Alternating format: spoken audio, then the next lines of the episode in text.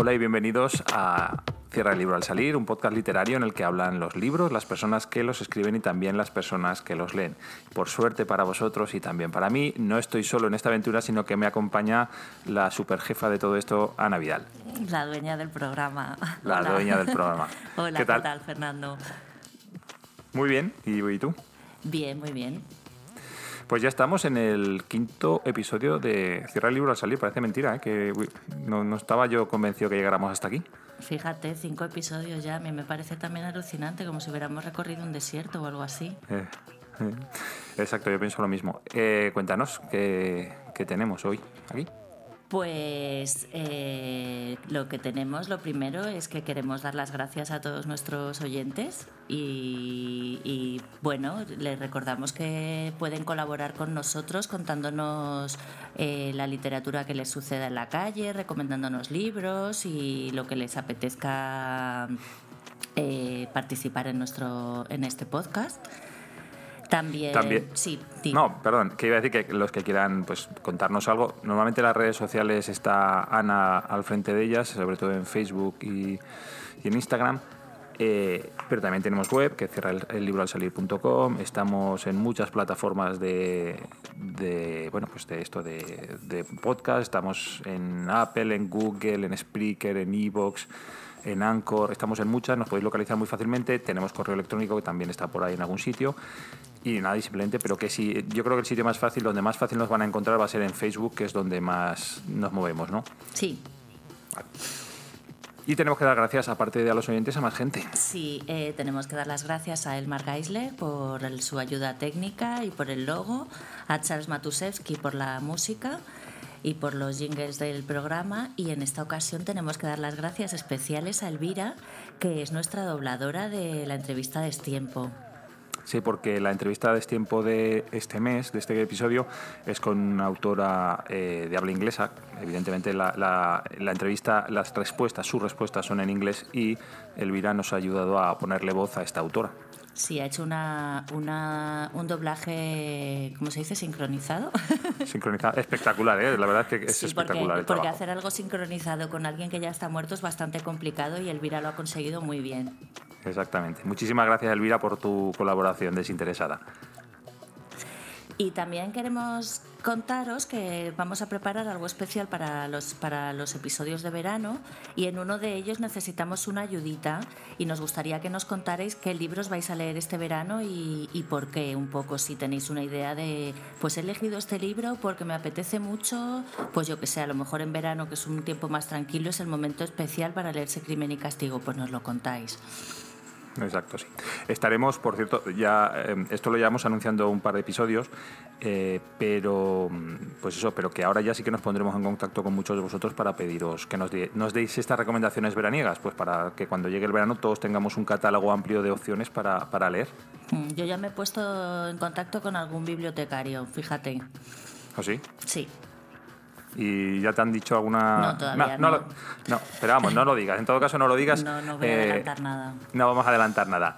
Eh, bueno, pues vamos con el resumen del episodio. Como siempre, comenzaremos con noticias. De- Ya sabéis que en este podcast, en este programa, siempre las noticias que hacemos normalmente no son noticias, suelen ser cosas bastante antiguas, pero bueno, eh, daremos un repaso a lo que nos más nos ha llamado la atención de, esto, de este mes. Haremos un par de reseñas, como siempre. Eh, Ana va a leer lectura fácil de Cristina Morales. de Cristina Morales y eh, yo voy a comentaros Sueñan los androides con ovejas eléctricas de Philip K. Dick. Leeremos un par de fragmentos de cada una de las obras.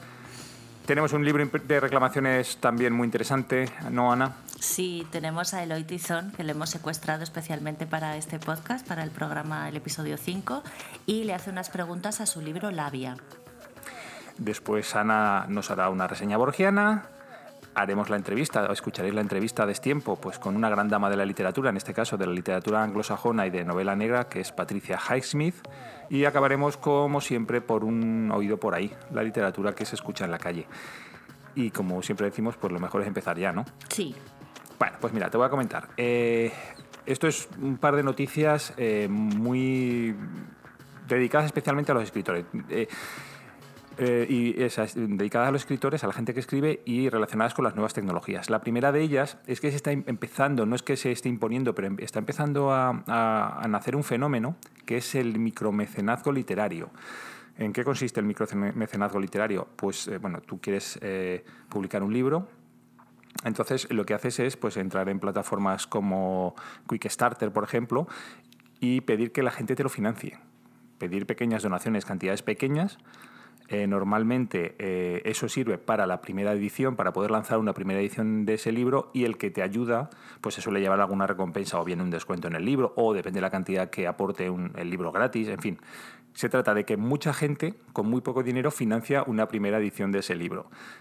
La, primera ventaja que tiene eso es que ya te estás asegurando una primera audiencia. Todo, porque mm. yo entiendo que todos los que han querido poner dinero para que tú publiques tu libro estarán interesados en leerlo. Em, la desventaja es que en principio, claro, si no consigues todo el dinero que necesitas para publicar, eh, no puedes publicar.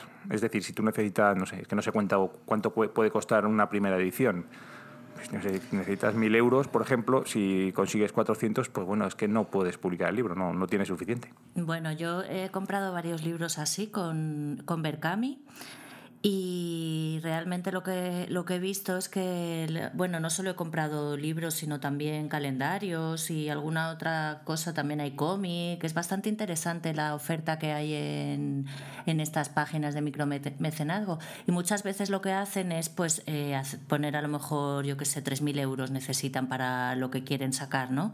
Para la tirada. Y si no consiguen los 3.000 euros, se cierra y, y, y no, no cogen el dinero de nadie. Entonces el día anterior eh, la persona, digamos, que ha lanzado la propuesta pone el dinero que falta para que se pueda hacer, porque a lo mejor puedes, digamos que tú tienes mil euros pero no tienes tres mil, ¿no? Pero si consigues, pues eso, uno, casi una cantidad, pues al final lo puedes hacer. Y, tú has participado y, lo que hacen es enviarte el libro, lo que hayas pedido, o te bueno, otro tipo lo de... La recompensa es puede ser el, en principio el libro en formato en formato digital, eh, eh, luego el libro en formato de papel, poner los agradecimientos tuyos en el libro, un regalito especial, el libro firmado, incluso uno de uno de los últimos que he comprado. Así, eh, el libro costaba 10 euros y el libro firmado costaba 15 y dije, bueno, me parece la firma más cara del mundo, entonces yo lo compré sin firmar, pero luego, lo, luego conseguí la firma sin, sin pagarla.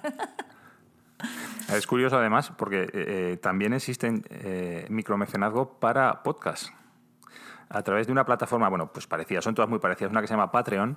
Em, hay gente que, cuyos podcasts tienen micromecenazgos, entonces es un poquito lo que has dicho tú. Si aporta uno de los oyentes aporta dinero, se le cita en el programa, o este programa va dedicado a, fulanito de tal por haber aportado, habernos ayudado a hacer este programa. Eso es súper curioso también siguiendo con esto de la gente que quiere escribir y, bueno, la gente que escribe o que quiere publicar y las nuevas tecnologías, eh, hace poco he leído también que se ha lanzado una página que se llama Beta Reader, es decir, lector beta, Beta Reader, que consiste en que tú eh, publicas allí tu primera versión, tu boceto, tu, em, tu primera versión de la novela o del libro que sea, y la leen lectores anónimos que tú no conoces y que te dan eh, pues sus comentarios sobre eh, lo que les parece esa novela. Em, además, la, aplicación o la página web lo que te deja ver es en qué páginas se detienen más los lectores, qué, qué capítulo les cuesta más leer, si se saltan páginas, si, si hay páginas que, pues, que las pasan sin leer. O sea, tú tienes mucha información acerca de cómo se comporta tu novela, cómo se comportan los lectores con tu novela, pues para darte cuenta si hay capítulos que, en fin, que son un poquito aburridos o que a la gente no les gusta, etcétera, y luego recibir comentarios de ellos. En principio, hay una versión gratuita del servicio que te permite que tu novela la lean tres lectores cuantos más lectores quieres que lean la novela, pues tienes que ir pagando. No te puedo decir las tarifas porque tampoco me han interesado, pero bueno, sé que funciona así. Ya, pues sí, muy interesante, porque es un poco lo que contabas el otro día, de que libros se habían dejado a medias, que libros se han subrayado más, ¿no? Digamos que cuando las cosas se hacen a través de, de, la informática y eso, pues se puede saber más, o sea, los ordenadores saben más que, que lo que sabemos de simplemente de coger el papel o... Exacto. Y además eh, esto realmente en el cine se hace, lleva haciendo decenas de años el, bueno, montar la película y mostrarla a un público objetivo, a ver cómo reaccionan, ver sus reacciones durante la película, a ver qué chistes funcionan, qué escenas no funcionan, en qué parte el, público se empieza a mover, se aburre. Pues esto sería la versión libro de, eso que en el cine se lleva haciendo mucho tiempo. No tenía ni idea de que se hacía eso en el cine. No lo sabías. A ver, no, en las películas de arte y ensayo no, pero en las películas, em, eh, por ejemplo, eh, luego hablaremos de esto, pero en Blade Runner también se, hizo y se hicieron primeras audiciones con público de la primera versión de la película y, no, la verdad es que la gente no entendía ni papa de lo que estaba viendo. Entonces tuvieron que cambiar el montaje de la película para que, la, para que fuera más comprensible para el público. Eso sí en cine se suele hacer. Y, y, sobre todo, por ejemplo, los hermanos Marx lo hacían con sus películas para ver qué chistes funcionaban y qué chistes no funcionaban cuando, cuando ponían una película. Qué gracioso, porque a veces eh, hay chistes que, que, no funcionan, pero si se ríe la gente alrededor, te ríes tú también, ¿no? Sí, sí. o sea, que si te ponen a ti, a lo mejor no te ríes, pero si hay gente alrededor riéndose, sí. Exacto. Bueno, te voy a contar una noticia que te va a encantar. Bueno, una noticia. Eh, ¿Sabes lo que es una distopía?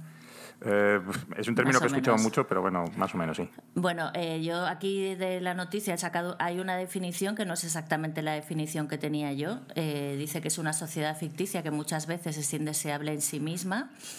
Yo simplemente pensaba que era como una, pues es una, otro futuro posible de, de, una sociedad diferente a la, que, a la que ha surgido, que pienso que puede ser tanto en el futuro como en el pasado, una sociedad anterior diferente, una sociedad posterior o presente, da igual. Bueno, pues recientemente el diario publicó una lista con 10 novelas distópicas cuyo nexo común era que en esas sociedades las relaciones sexuales eran distintas a las que conocemos en esta sociedad. Y eso se utiliza en esos libros como sátira o crítica. Una, lista, ¿eh? no, Podemos evitar, no podemos evitar las listas. Las listas, sí. Eh, uno de ellos es Un mundo feliz de Aldous Huxley, eh, la sociedad futura ha desligado la sexualidad de la reproducción y para satisfacer a, los ciudadanos el Estado organiza orgías de acuerdo a criterios de eficiencia. Pues no sé, yo una orgía con criterio de eficiencia, bueno, no he leído el libro, ¿eh? lo tendré que leer, pero no sé, yo ahora que estamos en proceso electoral, o bueno, hemos pasado unas elecciones y nos vienen otras, eh, vamos, ¿no, ¿te imaginas un debate electoral sobre la eficiencia de las orgías estatales? Pues mira, yo no sé si has visto o has leído el libro, bueno, yo es que he visto la película que me encantó, eh, Pantaleón y las visitadoras, y hablan de, de, las, de la prostitución en criterios de eficiencia o de las relaciones sexuales en criterios de eficiencia, y es súper interesante eso en la película, en el mm, libro también. En Amanece, que no es poco, cuando se reparten los papeles en el pueblo, también hay una. También el papel de prostituta está muy demandado. Sí. bueno, otro de los libros es La mano izquierda de la oscuridad, de Úrsula K. Un terrícola llega al planeta Invernia, donde los ciudadanos son asexuales y asexuados tres semanas de cada cuatro y la cuarta les toca ser masculinos o femeninos y vivir unos días de pasión. Esto me parece eh, maravilloso, poder, poder cambiar de sexo y probar. ¿no? Es como la típica cosa sexualmente que dices, ¿y cómo será para el otro sexo? Pues a lo mejor luego no quieres volver al tuyo, ¿no? Bueno, no vamos a hablar de estas cosas. Vale, sí. la mano izquierda de la oscuridad. Ah, ese ya te lo he dicho, perdona. La sed, de John Esbo. Es un thriller policíaco en el que una usuaria de Tinder, la aplicación de esta de citas, se involucra en unas relaciones extremas. Bueno, esto tenía que, pasar, que, haya novelas basadas en, estas aplicaciones, ¿no? Eh, sí, y, y más que saldrán así. Sí, y otro, los matrimonios entre las zonas 3, 4 y 5, narrado por los cronistas de la zona 3, de Doris Lessing. Bueno, es un título espectacular. Yo no sé, debe ocupar media portada. Me encantan los títulos largos de los libros. Eh, es una distopía planetaria en la que el sexo es una manera de ascender hacia el misticismo. Ah, bueno, eso es como Santa Teresa de Jesús, cuando hablaba del esposo y la esposa y todo esto, ¿no? Pues parecido. Pues sí, y realmente no es así lo de que el sexo es una manera de, ascender hasta el misticismo. Yo, creo que lo vamos a dejar aquí porque vamos a tener que poner el aviso de, lenguaje explícito y, vamos a dejarlo aquí, el tema sexual. Vale, bueno, pues te voy a contar otra noticia ya, dejamos esta lista. Eh, esto no es distópico, es kafkiano, lo que ha pasado con el legado literario de Kafka que Kafka le dejó a su amigo Max Brod sus escritos con la orden de quemarlos a su muerte en 1924. ¿Y los quemó Max Brod? No. sino que los publicó. Publicó el proceso, el castillo y luego lo, el resto lo guardó y lo, lo donó a las universidades cuando se murió. Pero tampoco le hicieron caso y se inició un proceso legal entre sus herederos y el gobierno israelí por ese legado. Y ahora un juez suizo le ha dado la razón al gobierno y ha ordenado a los herederos que entreguen las obras que están guardadas en unas cajas de seguridad. Y entonces, dentro de unos años, puede ser que leamos unas obras inéditas de Kafka a estas alturas. A estas alturas, ¿verdad? Sí, casi, bueno, 100 años, sí, andaremos por los 100 años, sí, 100 años después de su muerte. Total. Y pues fíjate, para, para celebrar los 100 años empiezan a salir obras inéditas, vamos, un bombazo. Y lo curioso de toda esta pelea es que realmente las cajas nadie sabe lo que contienen. Pues, pues, o sea, empezarán a salir libros que no sabemos si serán, que no sabemos ahora mismo si son buenos, si están acabados, si, si son malos. ¿Te imaginas que, empiezan a publicar obras de Kafka y son como poesía esta de Instagram, como los, los poetas estos. O novela romántica. Sí novela romántica, sí, sería impresionante, ¿verdad? Mira, lo de las cajas, eh, me encantan estas cosas que pasan en nuestro programa, en, en, el programa que se comunican unas con otras. Eso de las cajas que no sabemos lo que tienen, me recuerda mucho a un relato de Loitizón, precisamente, que una chica le, le dicen que tiene que llevar una caja a un sitio y ella se plantea si la lleva, si no la lleva, qué hace con ella y en ningún momento sabes lo que hay en la caja. Lo, leeré. Así que a lo, mejor, a lo mejor esa chica llevaba una caja con, con las obras inéditas de Kafka. Mm, puede ser, y puede ser que se estén moviendo por ahí las obras inéditas de Kafka en cajas de repartidores de, de estos de, Amazon y, y, el corte inglés y no sé qué, ¿verdad? Y que haya una caja por ahí con todas las obras de Kafka y nadie sepa dónde está. Mira, ahí tenemos otro historión titulado Las obras inéditas de Kafka. Te voy a hablar de premios. Mira, esto lo, esta noticia la traigo, normalmente no, bueno, si alguna vez hemos hablado de premios, pero porque es que yo ya creía que eso no existía. Eh, son los premios de SM, de la editorial SM, eh, Barco de Vapor y Gran Angular. Eh, tú seguro que cuando eras joven los de Barco de Vapor y Gran Angular has leído muchos, porque era el típico libro que cuando nosotros estudiábamos se, se, daba, o sea, se ponían en los colegios para leer. Yo leía Kafka. Ah, tú leías a Kafka, vale. es una broma. Sí, sí, claro que leía los de y los de la historia, los de elige la historia y eso. Exactamente. Sí, sí. Pues lo que pasa que, pues eso, eh, eh, yo pensaba que esto de barco de vapor y gran angular, pues ya hacía tiempo que no existía. Pues bueno, sigue existiendo. Es un premio que se convoca y eh, que además debe ser de los mejor dotados económicamente, que son 35.000 euros por cada libro en, literatura juvenil e infantil. Yo no sé cuánto es el, eh, ¿cómo se dice? El, eh, premio Planeta, pero 35.000 euros a mí me parece una cantidad bastante sustanciosa. Bueno, este año eh, se los han dado el premio Barco de Vapor, que es más literatura infantil, a Beatriz Osés por un libro que se titula Los escribidores de, carta, de, de cartas, y a Andrés Guerrero, que es el gran angular, literatura juvenil, por un libro que se llama Blanco de Tigre. En, el caso de los escribidores de cartas de Beatriz Osés, y que está ilustrado, ilustrado por Quique Ibáñez, cuenta con bueno, la intención, cómo la buena intención de una sola persona puede transformar toda una comunidad. Y en el canal angular Blanco, Blanco de Tigre, de Andrés Guerrero, e ilustrado por Luisa Rivera, es una novela ambientada en el mundo rural del norte de la India, que, bueno, pues eh, como puedes entender, se parece mucho, no se parece, sino que tiene influencias y guiños al libro de la selva de Kipling. Y pues, yo animo a los que tengáis hijos en esas edades que bueno, que ya que estos premios están tan bien dotados y bueno, pues que los compréis o los busquéis en la biblioteca y, se los leéis a vuestros hijos. Pues o que los lean ellos. Sí, no sé, sí. No voy a decir nada más. Bueno, ¿y estás preparado que te voy a hacer un test? Ay, venga. Es un test sobre ciencia ficción. ¿Sabes de ciencia ficción? Vamos a ver cuánto eh, sabes, Fernando. Venga, vamos, vamos a ver. A ver. Son 10 preguntas. Empezar. ¿A qué planeta se dirige la nave Discovery One en la novela 2001 Una Odisea e-, Espacial? Júpiter, Saturno, Gliese 876b o Raticulín. ¿Júpiter? Saturno. Vaya. Eh, comento que el test es de Jotdown, ¿se dice? Sí, Jotdown creo que se llama la, revista. ¿Cómo se llama la nave de los protagonistas de The Expanse? ¿Babieca, bucéfalo, rocinante o pegaso? Pegaso. Rocinante. No jorobes. ¿De verdad? sí. Bueno, eso dice el test, si es verdad o no, yo no lo sé porque yo sí que no sé de ciencia ficción, o por lo menos esa no la sabía. En Battlestar Galáctica los enemigos de la humanidad son los Esa sí que me la sé. los. Cylons, los Gungan o los carbohidratos. Los ciclons, estos, cylons. Podría ser el gluten también, ¿verdad? Sí, Bien, sí. estás acertado. Sí, está acertado. Una de tres.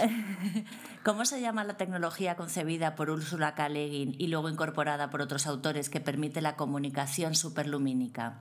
Hipernet, Vibranium, teléfono de taquiones, Ansible. ¿Ansible? Sí, bien. dos. ¿Qué dinastía detenta el ducado de Caladan en Dune? Les- los Atreides, los Harkonnen, los Martínez de Irujo, los Organa. ¿Los Atreides? Bueno, muy bien. Sí, bueno. ¿Cómo se llama el planeta minero de acción mutante? Burgox, KNK, QNK, KC-RES, Asturias. Bueno, en Nación Mutante tendría que ser algún nombre muy hispano. Pues, Sí. ¿Burgos? Yo creo Asturias, sí. Ah, Asturias, vaya. ¿Quién escribió El último hombre? H.G. Wells, Mary Shelley, Edgar Rice Burroughs, Paulo Coelho. Eh, ¿H.G. Wells? Mary Shelley. Vaya. ¿De dónde procede la señal extraterrestre en Contact? ¿De Trantor, de Vega, de Sirio o del propio planeta Tierra?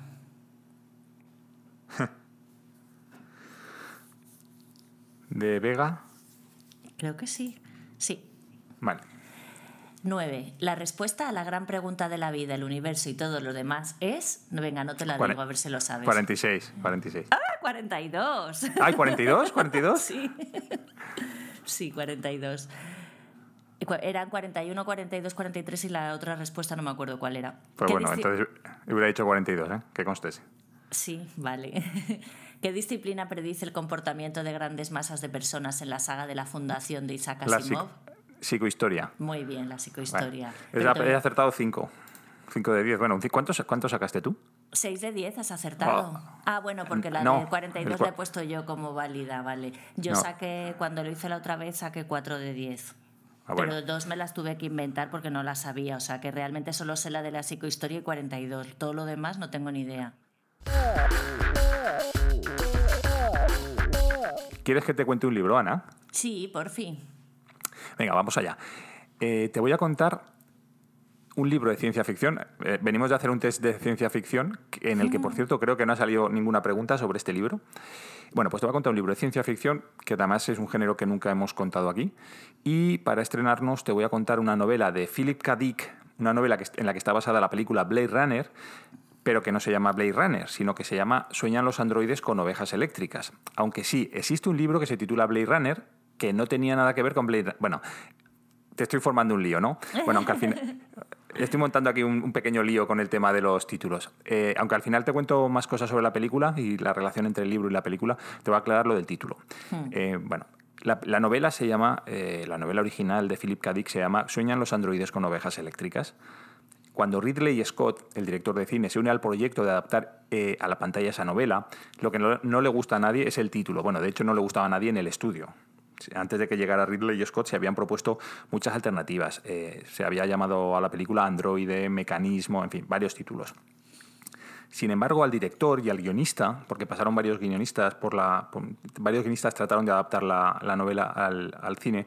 Bueno, pues al último guionista y a Ridley Scott lo que le gustaba mucho era el título de una novela de Alan Nurse que se llamaba Blade Runner. Y que de hecho esa película, o sea, perdón, esa novela ya tenía un primer guion escrito por William S. Burroughs, el autor del Almuerzo Desnudo. Así que los productores deciden comprar todos los derechos de esa novela, de Blade Runner, de ese guion, tan solo para poder usar el título. Solo, Oh. solo querían todo eso para poder usar las palabras Blade Runner. A mí me parece fascinante, ¿no? Te imaginas centenares Sí. de páginas, miles de palabras escritas por Nurse y por Burroughs, pero a los compradores de tu libro solo les interesan dos. Blade Runner. Eh, ¿Tú venderías tú un libro tuyo solamente? Bueno, claro, yo, yo vendería cualquier cosa si me pagan bien y que se queden con lo que quieren. Es la cosa. De todas maneras es interesante. Un día tenemos que hablar sobre, tenemos que hablar de una noticia o inventárnosla o lo que sea sobre títulos de libros, porque hay cosas curiosas que han pasado con los títulos de libros, apuestas, eh, en fin, sí, sigue, sigue. Bueno, pues te cuento. Blade Runner, la novela que compraron. Eh, era una novela, bueno, eh, ese título en la novela original significa eh, traficante de, de, filos, ¿vale? Porque esa historia, o sea, ese libro hablaba de, eh, de, traficantes, en un futuro con unos traficantes de bisturís, escalpelos, etcétera, por eso lo de traficante de filos. Lo que no está tan claro es por qué le gustó a Ridley Scott ese título y por qué decidieron llamar Blade Runner a la película. Dicen en algunos foros que es porque eh, también se podría traducir como el que corre en el filo, el que va corriendo en el filo, ¿no? que es un poquito lo que le pasa al personaje de Harrison Ford, que está toda la película pues al borde de, algo, entonces que vendría por eso el, el, asunto. Bueno, vale. Pero en definitiva, la novela original se llama Sueñan los androides con ovejas eléctricas, hay una novela que se llama Blade Runner que compraron para eh, usarla en la película y lo que ha pasado al final es que si tú compras el libro de Sueñan las ovejas con, o sea, perdón, Sueñan los androides con ovejas eléctricas lo vas a ver en muchos, muchas ediciones titulado Blade Runner. ¿Vale? Pues, bueno, pues ya sabéis que es el título de otra novela. Te cuento un poco la vida de Philip K. Dick. Philip Kindred Dick nació en Chicago en el año 28 y murió en California en el 82. Eh, muy poquito, muy poquito antes de que estrenaran la película Blade Runner. Eh, fíjate que por sus lugares de nacimiento y, muerte podemos decir que su vida fue un viaje por la Ruta 66 que va de Chicago a, precisamente a California. Y incluso en los aspectos económicos eh, podríamos decir que fue así porque eh, a pesar de publicar 36 novelas y 120 relatos, vivió casi en la pobreza hasta el final de sus días, justo cuando la venta de los derechos de Sueñan los androides con ovejas eléctricas desahogó su posición económica.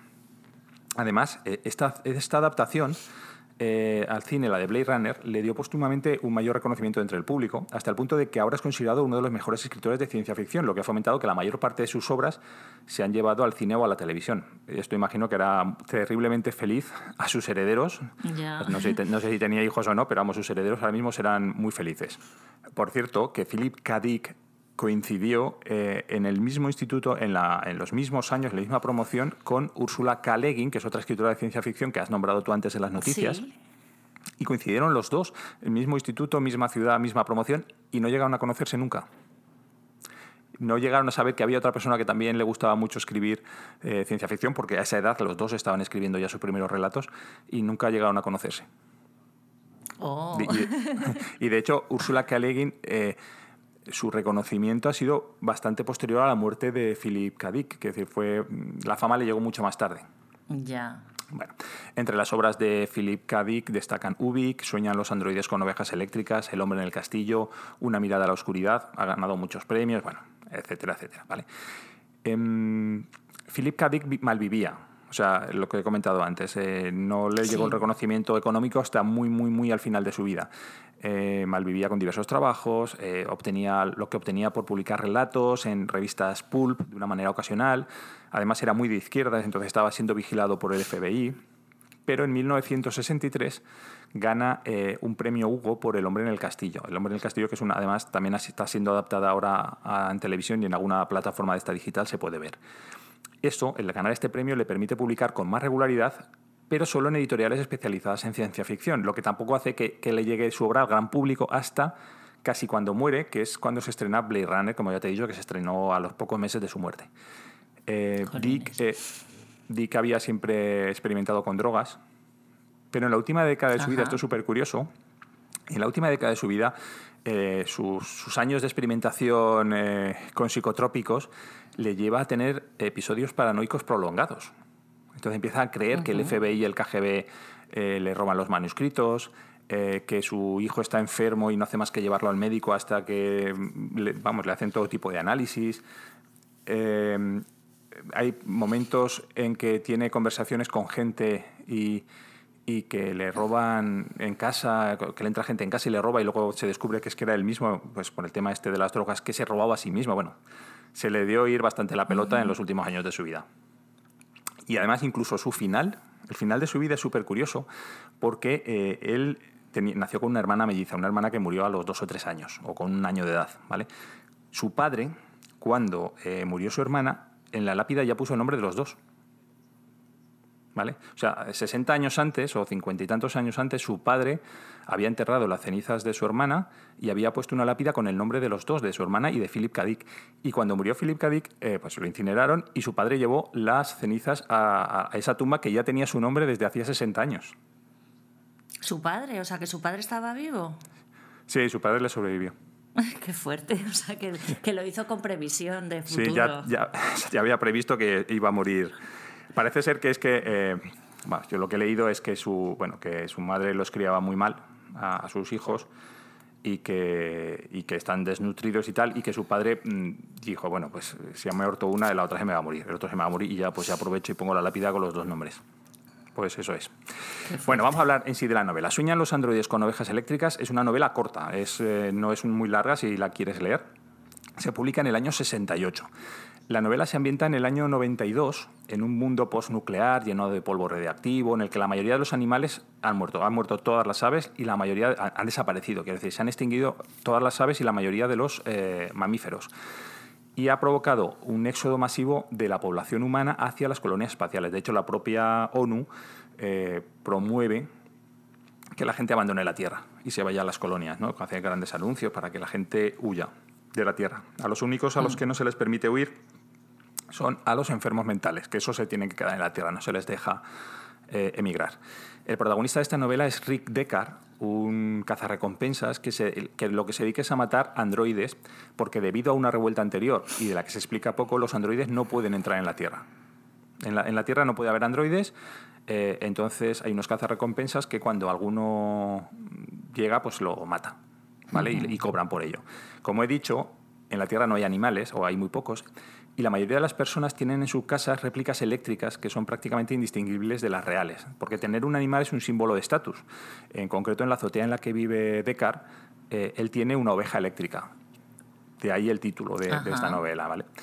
Pero aspira, él aspira, él sueña con tener un animal de verdad, ¿no? Por eso eh, la pregunta de si yo lo que quiero es tener una oveja, si mi sueño es tener una oveja, ¿sueñan los androides con ovejas eléctricas? O sea, para un androide lo, su sueño es tener una oveja eléctrica. Esa es la razón del título. Al comienzo de la novela, eh, bueno, surge una oportunidad de acabar con un grupo de, de, androides de última generación, los que se llaman Nexus 6, y con ese dinero comprar un animal real. ¿Vale? Y mm, esto sale en la película, los androides, para descubrir, los androides son indistinguibles de los seres humanos salvo por un test de empatía, el test Camp, que lo que mide es la reacción y el movimiento de los ojos en respuesta a disparadores emocionales, muchos de los cuales involucran a maltrato a los animales. Es decir, lo que les hacen es una serie de preguntas sobre eh, animales. Eh, hay una avispa que le sube por la pierna. Eh, ¿Qué haría? ¿Está viendo usted o le invitan a comer perro asado? Entonces lo que miran es la reacción a eh, ese estímulo. Cuánto tiempo tarda en reaccionar. En función de los tiempos de reacción, ellos consideran si la persona que está contestando es un androide o un ser humano. Y si es un androide, pues lo matan. Una especie de máquina de la verdad, ¿no? Una máquina de la verdad, exacto. Es como un polígrafo que mide reacciones. Entonces, si, eh, si detectan, si consideran que es un androide, lo que hacen es matarlo. No hay juicio. Se les mata y ya está. Y a posteriori se hace un análisis de la médula ósea para ver si realmente era un androide o no porque ya te digo que las últimas versiones de, esos androides son indetectables, o sea, son eh, físicamente indetectables de un ser humano. Bueno, con estas premisas... Eh, y algunos que mataban entonces no eran androides, ¿no? De hecho, en alguna, en alguna parte de la novela, pues eh, algún personaje le pregunta a Deckard, al cazarrecompensas, si, si, pues si alguna vez se ha confundido y, qué pasa y si mata a una, una, persona en lugar de a un, a un androide. Porque eso es un es la típica respuesta eh, lo que los androides le dicen a Deckard para evitar que los mate. Dice, ¿y si te confundes y si no soy un androide? Vale. Hmm. Bueno, eh, con estas premisas, como te decía, eh, Dick desarrolla una novela que es policíaca, ¿vale? Pero que desarrolla varios temas. entre estos temas destacan el impreciso límite entre lo que es real y lo, perdón, entre lo que es artificial y lo que es natural por ejemplo, la dificultad con que un policía, o en este caso él, tiene que, para distinguir a un humano o a un androide. Porque los androides tienen capacidad para desear y para querer vivir más. Pero no tienen empatía. Lo único que les falta respecto a un ser humano es la empatía. Tienen sueños, tienen deseos, tienen miedo a la muerte, tienen gustos, pero no pueden tener empatía. Es lo único que les diferencia de un ser humano. Entonces, eh, Philip K. Se plantea aquí cuál es, realmente esa es una diferencia, esa falta de empatía es una diferencia sustancial eh, eh, entre algo real, o sea, algo natural y algo artificial. es un, tema que sale recurrentemente durante toda la novela. Otro tema que se trata es la decadencia. Esta novela estaba publicada a finales de los 60. El, Happy Flower de los 60 ya se estaba pasando. Estábamos llegando a la crisis del petróleo. Entonces, en este mundo, el mundo de. Bueno, y estaba la Guerra Fría con la Unión Soviética en Estados Unidos, la eh, casi convencimiento de que el mundo iba a acabar en una guerra nuclear. Y el mundo de Sueñan los androides es un mundo gris, de edificios vacíos, de ruina, donde todo parece deteriorarse, llenándose de lo que él llaman kipel, en alguna traducción lo llaman basugre. Eh, para que te hagas una idea, kipel es eh, son los objetos no deseados, inútiles, los objetos que tienden a acumularse en los edificios abandonados. Eh, cuando abres el cajón de la cocina, ese cajón de la cocina que tenemos lleno de cosas, pues eso sería kipel o basura, basugre. Eh, en la novela lo explica así, dice, kipel son los, son los objetos inútiles, las cartas de propaganda, las cajas de cerillas después de que se ha gastado la última, el envoltorio del periódico del día anterior. Cuando hay gente, el kipel se reproduce y cada vez hay más. Cuando no hay gente, perdón. Cuando no hay gente, el kipel se reproduce. Entonces es un mundo vacío en el que ese kipel, esa basugre, se va reproduciendo y va llenándolo todo. Otro tema que, eh, que, trata y está muy relacionado con su eh, gusto por las drogas son los estados emocionales alterados. En la novela hay una máquina que tienen todas las casas, que sería el equivalente a la televisión, y que se llama el órgano de ánimos Penfield, que lo que hace es inducir emociones en los usuarios emociones que tú puedes seleccionar previamente marcando un número en la pantalla y eligiendo algunos. Por ejemplo, se incluyen eh, conciencia de las múltiples posibilidades que el futuro me ofrece, el número 481. Reconocimiento de la sabiduría superior de mi marido, el número 594. Deseos de ver la televisión no importa lo que haya, el número 888. Descanso reparador, el 670.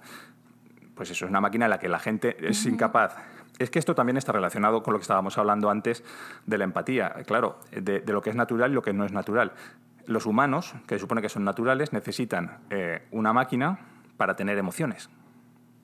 Poder cambiar emociones. Sí. Estos son, es una máquina que tienen los humanos. Bueno, es que en la Tierra no debería haber eh, androides. Claro, pues lo que te estaba comentando. Eh, o Dick está hablando todo el rato de qué es natural y qué es artificial. Es el tema recurrente de la novela. Entonces, el, el ser humano, que supone que es el natural, resulta que tiene que recurrir a una máquina para poder tener emociones mientras que los eh, androides no tienen que recurrir a esa máquina y lo único que les ocurre es que lo que no tienen es empatía. Y esa es la diferencia entre unos y otros. Y eso es un tema que también sale mucho. Em, también se trata del tema de la religión. En la, película eso no aparece, pero eh, durante toda la novela están hablando de una religión que se llama mercerismo, que se basa en un señor que se llamaba Mercer y que, em, que es una persona que intenta revertir la putrefacción del planeta, la decadencia. Y sus fieles se conectan a él a través de máquinas lo mismo, se, no, eh, esa religión, esa iglesia, no eh, comparten algo en común, pero realmente nunca se ven unos a otros, porque todo lo hacen a través de, digamos, una plataforma digital. Es una religión un poco extraña porque mezcla el concepto vida, muerte, renacimiento como tema de Jesucristo, lo mezcla con la empatía. Es una cosa muy extraña. La verdad es que es un tema muy extraño esto del mercerismo, que yo no tampoco lo acabo de entender durante, durante la novela y que yo creo que por eso tampoco aparece en la película. Por cierto, ¿Qué diferencias hay entre la novela y la película? Bueno, la trama es muy similar. tiene, tiene, que cazar a una serie de, de, androides. Hay una diferencia de ambientación. La película, se, cuando la estrenaron en el 82, en vez de ponerla que transcurría en el 92, la, desplazaron al 2019, claro, porque había 10 años solamente de diferencia y parecía un poco brusco, no podía desarrollarse esa sociedad en, 10 años y por eso la trasladaron 20 eh, años hacia adelante.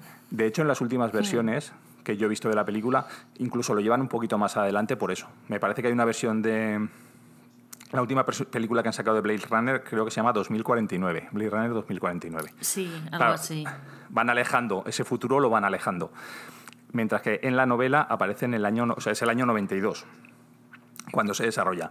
Em, en la película todo ocurre en Los Ángeles, en la novela pasa en San Francisco. En la película, si, te, si la recuerdas, está lloviendo a todas las horas, ah, no hace más que caer agua. Sin embargo, eh, en la novela es todo lo contrario, es un desierto, lo que único que hay es polvo por todas partes. En la, película el mundo está súper poblado, son ciudades pues, como Tokio, ¿no? llenas de gente por todas partes, mientras que en la novela es todo lo contrario. No hay gente, si la gente está huyendo, se va a, las colonias. ¿vale? Hmm. En lo que te he contado, en la novela, no, o sea, en la película no se habla del, ni del órgano de ánimos Penfield ni del tema de la religión, no se menciona ninguna de las dos cosas. Y hay otra serie de diferencias, por ejemplo, eh, lo que hemos comentado al comienzo, los cazadores, los cazarrecompensas, en la película se le llaman Blade Runner, es un, es un término que por lo que he contado no aparece en la novela. Y a los androides no se les llama replicantes en la novela, se les llama androides, o andis en todo caso. Pero el tema replicante y el tema Blade Runner es solamente exclusivo de la película. Y luego otros temas, pues eh, en la novela Deckard está casado, eh, mientras que está divorciado en la película. Eh, hay una relación, en la película hay una relación eh, romántica con uno de los androides que en la, en la novela no ocurre. En la novela se llegan a acostar, pero solo se acuesta porque a Deckard le, llama la atención cómo puede ser una relación sexual con un androide. La película deja flotando la, la pregunta de si Deckard es un androide o no. En el libro mm, parece que es humano, de hecho logra pasar el test Camp, aunque al final de la novela sí que es cierto que también se pone en duda si esa prueba es confiable o no es confiable. Y hay una cosa que sí que me gusta, que está mejor, eh, que tiene mucho más sentido en la película que en la novela, que es la siguiente. Eh, en la novela no se explica por qué los androides vuelven a la Tierra. La Tierra, como he dicho, es un planeta que se está muriendo, en la cual no hay animales, eh, está lleno de polvo radiactivo y, sin embargo, los androides huyen de las colonias para volver a la Tierra. Pero no sabemos por qué. No sabemos cuál es ¿Qué sentido tiene? En ambos casos, tanto en la novela como en la película, los androides solo tienen vida durante cuatro años.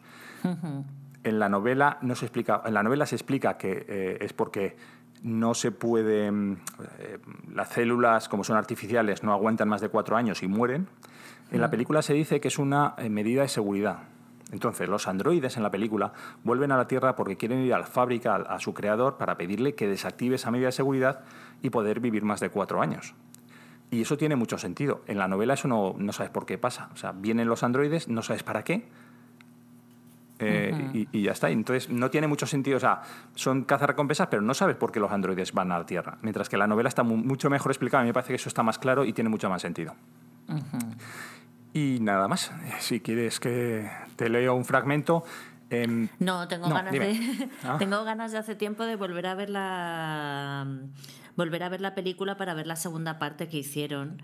Y ahora ya, claro, también tengo ganas de leer el libro. Ah, quería preguntarte cuántas páginas tiene. no lo recuerdo, pero es, no, es, una novela corta, no se tarda mucho en leer. ¿eh? No es Pues tiene bastante enjundia para ser una novela corta, ¿no? Sí, tiene, tiene sobre todo que esos temas, eh, los que he comentado de. Eh, pues sobre todo la, diferencia, o, si realmente hay una diferencia entre lo natural y lo falso, se tratan durante toda la película perdón, durante toda la novela es un tema que sale repetida veces, repetidas veces. Eh, la vas a leer muy rápido. Lo que ocurre es que sí que es cierto que si lees tendrás referencias de la si ves la película antes de leerla vas a tener las referencias de las películas de la película todo el tiempo en la cabeza. mejor leer la novela y luego ya ver el, ver la película, sí. Mira, te voy a leer un fragmento ahora de la novela, pero lo voy a poner en contexto para que entendamos lo que ocurre. Eh, Deckard y un policía detienen a un androide, a una, un androide chica, Luba, en un museo. Y este fragmento se desarrolla en, en, el tiempo que va, bueno, mientras la acompañan hacia la salida para meterla en el coche patrulla. Entonces, el asunto que he comentado de lo verdadero y lo falso vuelve a aparecer aquí. Y, y si te fijas, el androide sugiere que ni los propios cazarrecompensa, bueno, el cazarrecompensa y el policía, eh, saben si son humanos o no. E incluso, bueno, están en un museo hablando de un cuadro eh, y de un libro y del dinero. Y todo eso es una metáfora acerca de lo que es real, de lo que es falso y cuál es el valor de lo real o, de lo falso. pues vamos ahí. Muy bien.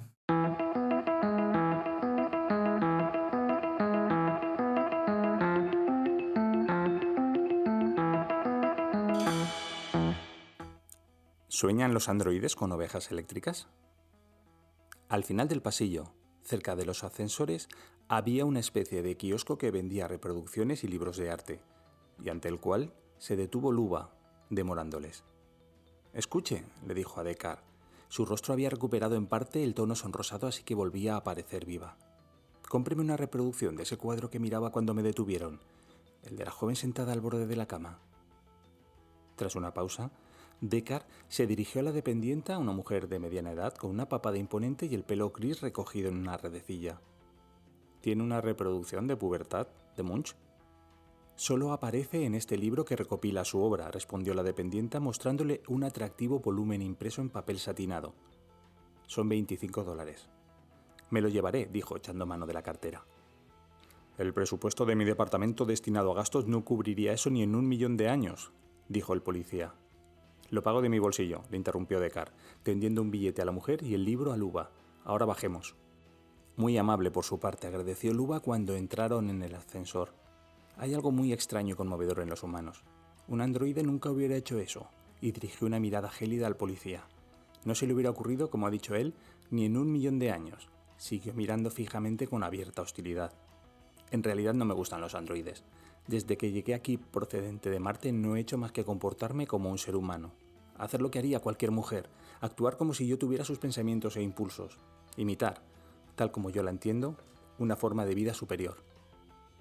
Y le dijo al policía, ¿su vida no ha sido así, agente? Un continuo esfuerzo por... Ya está bien, dijo el policía rebuscando algo en su bolsillo. No, espere, gritó Decar. El policía retrocedió un paso apartándose de él. Abrió fuego y en ese mismo instante Luba, en un arranque de puro terror, se dio la vuelta para intentar huir y cayó al suelo. A causa de esto, el haz no alcanzó el blanco. Pero cuando el policía se acercó, bajó el arma, practicó un estrecho orificio en el estómago de Luba que se puso a gritar encogida con la espalda contra la pared del ascensor. Como en el cuadro, pensó Decar, que la remató con su propio proyector láser. El cadáver de Luba cayó hacia adelante de bruces, hecho un ovillo, ni siquiera tembló. Con el proyector láser, Descartes dedicó unos instantes a convertir en ceniza el libro de arte que hacía apenas unos minutos había comprado para Luba.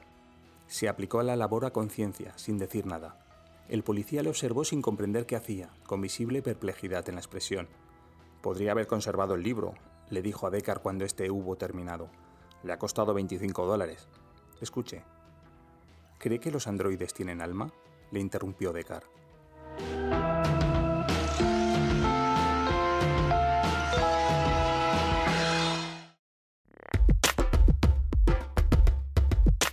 Bueno, pues hoy en nuestro libro de reclamaciones hemos tenido que secuestrar a Eloy Tizón, que este, está en plena promoción de su libro Herido Leve, 30 años de memoria lectora. Hola Eloy, ¿qué tal? Hola, ¿qué tal? Muy bien, muchas gracias. Te agradecemos muchísimo que nos hayas hecho un huequito para cierrar el libro al salir. A vosotros. Y bueno, pues voy a presentarle. Eh, Eloy Tizón eh, nació en Madrid en el año 64, es un escritor español, ha publicado tres novelas, Labia, La voz cantante y Seda salvaje, tres libros de relatos, Técnicas de iluminación, Parpadeos y Velocidad de los jardines y el ensayo literario que ahora está de promoción, Herido leve, 30 años de memoria lectora. También sus relatos forman parte de numerosas antologías, ha sido incluido también en antologías en inglés como en Madrid Tales, eh, publica habitualmente artículos, columnas, cuentos y aforismos en la prensa. Entre ellos quiero destacar uno de los artículos que más calado ha tenido, que es sobre el poscuento, en el que habla de que el cuento de hoy ha deshecho las recetas clásicas del género y al cuento le han saltado las costuras y ha sido bastante citado. Y en la actualidad imparte clases de narrativa en los centros educativos Hotel Kafka y en Relé, donde también desempeña tareas de editor. Parte de su obra ha sido traducida al inglés, francés, italiano, alemán, finés y árabe. Y en el año 2016 presidió el jurado el premio Setenil. También ha ganado algunos premios, ha sido nominado, en fin, tenemos aquí a uno de los escritores ahora más, más importantes eh, vivo español de cuento y, bueno, pues vamos a hacerte, bueno, nosotros no, sino que tus libros te quieren hacer unas preguntas. ¿Estás preparado? Muy bien, sí, adelante. ¿Te encuentras bien? ¿Prefieres que dejemos esto y nos marchemos? Me encuentro muy bien, gracias. Con ganas de empezar nuestro diálogo. Y prefiero que nos sentemos y hablemos tranquilamente. ¿Qué nos está pasando? Algo difícil de definir y por eso lo escribimos. Em, ¿por, qué no, ¿por qué no nos movemos? Sí que nos movemos. Lo que pasa es que no nos damos cuenta de ello porque avanzamos muy despacio. Igual que ocurre en los sueños. Si te fijas bien, el arte es una especie de vértigo inmóvil. ¿Dónde estábamos y cuándo? ¿Para qué estábamos? Estamos aquí ahora. Eso es lo más importante. ¿Para qué? Bueno, es una buena pregunta. Todavía tenemos tiempo de averiguarlo. Siempre es temprano. ¿Quién vive dentro? Ah, dentro hay un espejo y en el espejo la sombra de un monstruo con nuestra cara. En el fondo todos lo sospechamos. Por eso abrimos la puerta de la nevera, para vernos. ¿Qué es lo que realmente sabemos? Muy poco. Solo podemos aproximarnos al contorno de nuestras dudas y, y de nuestros miedos. Eh, entonces, ¿cómo distinguir lo verdadero de lo falso? Pues, si me permite responder con otra pregunta, ¿por el temblor que nos produce? ¿Vivir es una suma o una resta? Pues depende de las épocas. Algunas pérdidas son restas feroces, otras resultan felizmente liberadoras. Yo diría que en el balance final, entre risas y lágrimas, siento que salimos beneficiados. Al final hemos sumado vida a la vida. ¿Qué es lo que desaparece? Lo que se olvida, de lo que nadie se acuerda nunca, del resto se salva todo. ¿Por qué resulta resultará tan conmovedor descubrir de madrugada las pisadas del ganado en un paisaje con nieve. Mm. Tal vez porque nos recuerdan a los signos que una mano misteriosa traza en el folio. Eh, ¿Pero acaso existe la nieve? bueno, digamos que es una hipótesis razonable. ¿Qué ocurría cuando alguien moría dejando un libro a medio leer? Que gracias a eso la muerte no se lo llevaba todo. ¿Qué hacer con una mirada? ¿Dónde la podemos esconder? En otra mirada y que las dos ardan juntas. ¿Dónde estaba el amor? ¿En qué fría tumba yacía? Lo más seguro es que se halla entre las páginas de algún libro. ¿Qué gestos hay que hacer para ser infiel? Los mismos que para ser fiel, excepto uno. Solo hay un gesto de diferencia. Todo lo demás es idéntico. Eh, ¿Estoy siendo indiscreto? Sí, por ese sentido no esperaba menos de ti. Si no fueses indiscreto e indiscreta, tengo que decir, me sentiría un tanto decepcionado, la verdad. ¿A usted también le interesan las nuevas tendencias? Desde luego que sí, pero más aún me interesa cómo las nuevas tendencias dialogan o chocan o discuten o se pelean con las antiguas. Creo que de esa tensión entre lo antiguo y lo nuevo surge algo que, que merece la pena. ¿Te gusta el cine pequeño? A ver, di, ¿qué películas te gustan? ¿El cine de tiroteos? Amo el cine, casi todo el cine. El cine es un milagro. Justo el de tiroteos, un poco menos. ¿Aún sigues arrancándote las bolillas del jersey? Por supuesto, claro que sí.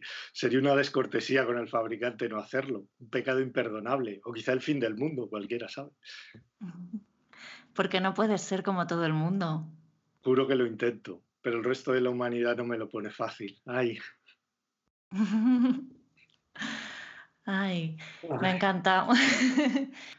bueno, y ahora mm, le vas a hacer el test Fahrenheit 451, que son preguntas que, hemos, que, has seleccionado tú del libro Fahrenheit 451 de Ray Bradbury para hacerle a tu libro Labia. Mm. Vale, yo pregunto y tú vas, vais contestando. Y nosotros contestamos, sí. Venga, empezamos. Eh, ¿Cuántos años tienes? Viniste al mundo un día lluvioso de hace treinta y tantos años, de madrugada, resbaladizo de sangre y medio asfixiado, con el cordón umbilical enrollado alrededor del cuello, boca abajo en manos de la enfermera y en la cara esa expresión de zozobra extrema de los ahogados, porque todos los niños vienen del mar. ¿Cómo empezó? ¿Cómo te metiste en esto? Eh, fue así. Abriste los ojos perplejo a un mundo en blanco y negro, en un planeta exhausto, sacudido por oleadas de terror y belleza. Cuesta trabajo entenderlo. Y ahora, treinta y tantos años más tarde, tú has decidido ponerte a escribir y consignar todo aquello. ¿Por qué lo haces? ¿Es por vanidad, lástima, orgullo? No. Lo haces porque volcarse sobre el folio es la única salida para alguien que como tú padece una intoxicación de palabras. Para gente así no existen compensaciones, es cuestión de todo o nada. La diferencia que hay entre escribir y no escribir es la misma diferencia que hay entre estar vivo y estar muerto. Uf, ¿y qué despertó mi inspiración? Un día en el jardín, flores abstractas, el agua fluyendo incesante de la boca de una rana de piedra, una hilera de gnomos, un zumbido de insectos, el brillo tornasolado como gasa de telaraña se agita entre las dos ramas de un árbol joven y recio, risas y chapoteos, la visión a contraluz de unos pies desnudos, fugaces, tal vez amados, el sol quema. El día está maduro. La hora está en su punto. El cielo está muy alto. No pasa nada. Las cosas que suceden suceden lejos de aquí, allá lejos. ¿A dónde iremos ahora? ¿Nos ayudarán los libros? ¿De qué está hecha la literatura? De sueños.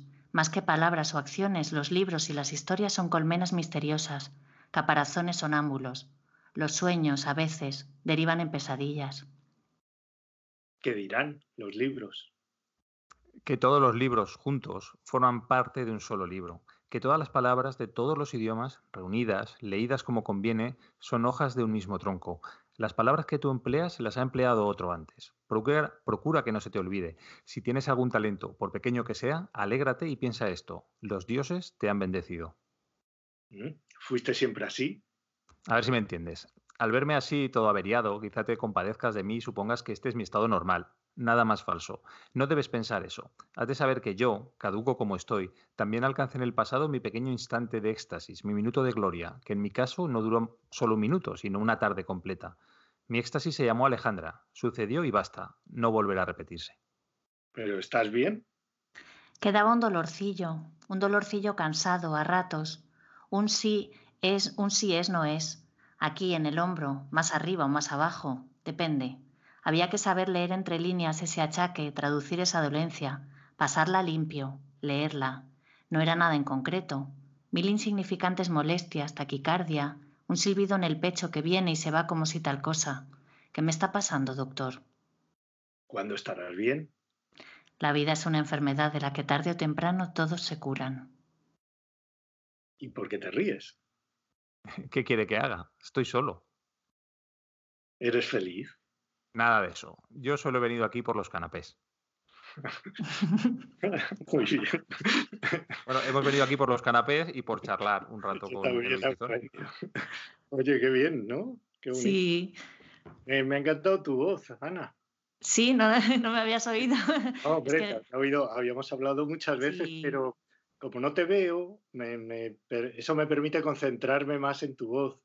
Y es muy de radio tu voz. Muy, sí, sí, bueno, por eso estamos aquí. Ha sido un placer también para nosotros. Y muchísimas gracias de verdad por el huequecito que nos has hecho. Encantadísimos de, traerte aquí a Cierra el Libro al salir. Un gustazo, un gustazo. Seguro que sale muy bien el programa. Bueno, Fernando, ¿y quieres que te cuente un libro? Adelante, Ana. Bueno, pues yo te voy a contar el último libro que me he leído, que es Lectura Fácil de Cristina Morales, que fue la novela ganadora del, último premio eh, Ralde en el año 2018. Y bueno, es bastante curioso que antes de ganar el premio eh, estaba a punto de ser publicado en otra editorial. Bueno, lo publicó Anagrama, que es eh, parte del premio, ¿no? Estuvo a punto de ser publicado en otra editorial, pero lo censuraron. Y es un episodio que le ha pasado a la novela que la autora no ha querido hablar de ello. ¿Qué? ¿Censuraron? Censuraron, sí, no lo iban a, o sea, estaba a punto de ser publicado y decidieron que no lo publicaban. Ah, qué curioso. Sí, y, y, bueno, no, yo creo que no es tanto por el contenido del libro, porque es una novela de ficción, sino un poco por las cosas que están pasando ahora con la libertad de expresión, ¿sabes? Es verdad que es un libro muy potente, con, con ideas así bastante fuertes. Eh, bueno, eso te lo cuento ahora, pero bueno, el caso es que, que al final, lo curioso es que, que al final ganó el premio Ralde y ha sido publicado por Anagrama y yo lo compré ahora en abril en Barcelona y pone que la última la tercera edición es de marzo de 2019 o sea que va por tres ediciones. Y yo eh, más o menos eh, en las redes sociales he visto fotos de, del libro o sea como que y he leído un montón de reseñas o sea que el libro se está leyendo sabes y bueno, eh, Cristina Morales nació en el año 1985 y ha escrito varias novelas, Los combatientes, que editó Caballo de Troya en el año 2013, Malas Palabras, de Lumen del año 2015 y Terrorismos Modernos, de Candaya del año 2017, y también se han publicado cuentos suyos en numerosas antologías y revistas literarias. Y lo que me parece más interesante es que le concedieron en el año 2017 la beca de escritura Montserrat Roy, en 2015 la de la Fundación Han Nefkens y en 2007 la de la Fundación Antonio Gala para jóvenes creadores. Debemos pedir alguna beca de esta nosotros, Ana. ¿eh? Eh, yo conozco, por ejemplo, Matías Candeira, que, es un escritor eh, español, que, fue profesor mío, por cierto, en la Escuela de Escritores, en un cursito pequeño. Eh, también, también ha tenido una beca de estas de, escritor que te vas a un sitio y allí escribes, ¿no? Es me parece bastante interesante lo de las becas estas, pero claro, tienes que ser escritor para eso. es lo, que lo único que nos falla es lo de ser escritores. Sí, tendríamos que escribir un poco más. Bueno, eh, y también es miembro integrante Cristina Morales de la compañía de danza contemporánea Iniciativa Sexual Femenina. Y eso es bastante, también bastante importante en el libro. Bueno, Lectura Fácil habla, cuenta la historia de cuatro mujeres, que dos de ellas son medio hermanas y las otras dos son primas de, de estas y entre ellas creo también. Y las cuatro tienen una discapacidad intelectual y comparten un piso tutelado. Eh, en teoría, por lo que he leído las reseñas, porque yo no, es mi lectura del libro, eh, la historia gira en torno a un proceso para esterilizar a una de ellas, a, a Marga, que es hiperactiva sexual. Pero bueno, para mí esa es una de las cuatro historias que, o sea, una de las historias del libro. Para mí la voz más potente es la de Nati, que es, es un poco paradójico porque es la que tiene mayor grado de discapacidad porque padece el síndrome de las compuertas que es un síndrome que se ha inventado la autora para, el libro y que es estupendo, que es eh, cuando algo le molesta al personaje, cuando algo le chirría en la vida, una conversación, un gesto o algo, se le cierran unas compuertas transparentes en la cara. Se le cierran como si fueran las puertas del metro, ¿sabes? Y tienen unos engranajes y todo y unas gomas para sujetarlas. O sea, de repente de un día para otro, cuando está estudiando ella, cuando estaba estudiando el doctorado, no se sabe muy bien por qué, eh, tiene un accidente y le, y, le, y le viene el síndrome este de las compuertas que le crea una discapacidad enorme porque en ese momento se pone muy agresiva y sobre todo verbalmente y todo eso, pero cuando se le cierran las compuertas no ve bien ni, aunque son transparentes, ve las cosas como a través de un cristal, ¿no?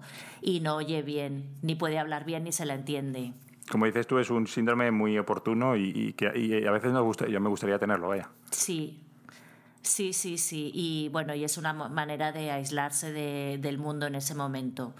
Además de estas dos, la hiperactiva sexual y que es Marga y Nati, está Ángels, que es tartamuda, y, y, está escribiendo un libro por WhatsApp con el método de lectura fácil, que es un método de lectura de es un método que en realidad por lo que se cuenta eh, eh, es para que las personas con discapacidad intelectual puedan leer, porque lo que hace es escribir eh, cada palabra que puede no ser entendida por otra, por una persona, que es un, un concepto un poco más complejo, lo va explicando a lo largo de la lectura he elegido como fragmento eh, un capítulo de la novela que está escribiendo este personaje sobre lectura fácil porque me parece súper interesante a todos los niveles ese cómo va explicando las cosas y cómo se siente una persona con discapacidad intelectual eh, con todo este sistema, ¿no? Porque esto eh, lo que hace también es destacarte muchas incongruencias del sistema. O sea, realmente los libros de lectura fácil los escriben personas que no tienen discapacidad intelectual. Y, se salta el propio hay un manual para escribir en lectura fácil pero en el manual se saltan todas las reglas o prácticamente todas las reglas de lectura fácil. Entonces, todas esas incongruencias te las va mostrando el personaje que está escribiendo la novela y a mí me parece, bueno, me, me encanta. la novela de lectura fácil también me la compraba, vamos. Y, luego la última, eh, Patricia, tiene incontinencia verbal y es como la que, la que más habla, por ejemplo, es la única que habla en el, en el proceso de para, para esterilizar a su prima. Y bueno, lo, lo, que me parece que le hace también muy amena es que el libro tiene como diferentes formas de, escribir. Aparte de que hay cuatro personajes y las cuatro tienen voz dentro del libro, eh, pues hay un por un lado está la narradora, la del síndrome de, las compuertas Nati, que narra, que cuenta ella está metida en un grupo de baile, también de para personas con, discapacidades, con diferentes discapacidades, tanto físicas como intelectuales, y entonces cuenta que eso es como muy visual, como cuenta eh, los bailes que, que hacen Y también te cuenta los episodios en que ya se me estaban cerrando las compuertas, alguien vino y me dijo no sé qué y entonces las compuertas se pararon, ¿no? Te cuenta todo eso y es bastante porque tú ya, ya más o menos te planteas en qué momento se le van a abrir cuando le pasa algo, ¿no? Claro. Luego también está la parte esta en la que, en la que, la que está escrita por Ángels en el método de lectura fácil, que te cuenta también muchas cosas, te habla de los centros y de residencias para discapacidades intelectuales y de su propia vida. Luego también están transcritas las declaraciones en el proceso de esterilización de Marga y también las actas de un Ateneo anarquista de Barcelona que, a las que van Nati y Marga porque una de ellas, Marga, quiere ocupar un piso o una casa, vamos.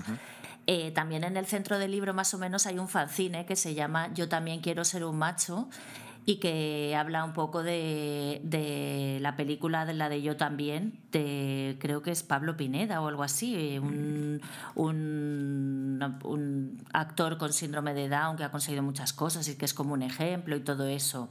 Y también se meten bastante con todo esto. Y bueno, esta, esta diversidad narrativa, como digo, hace que el libro sea muy ameno, porque te lees un trocito y de repente te cambia y, y eso hace como que no te sature mucho.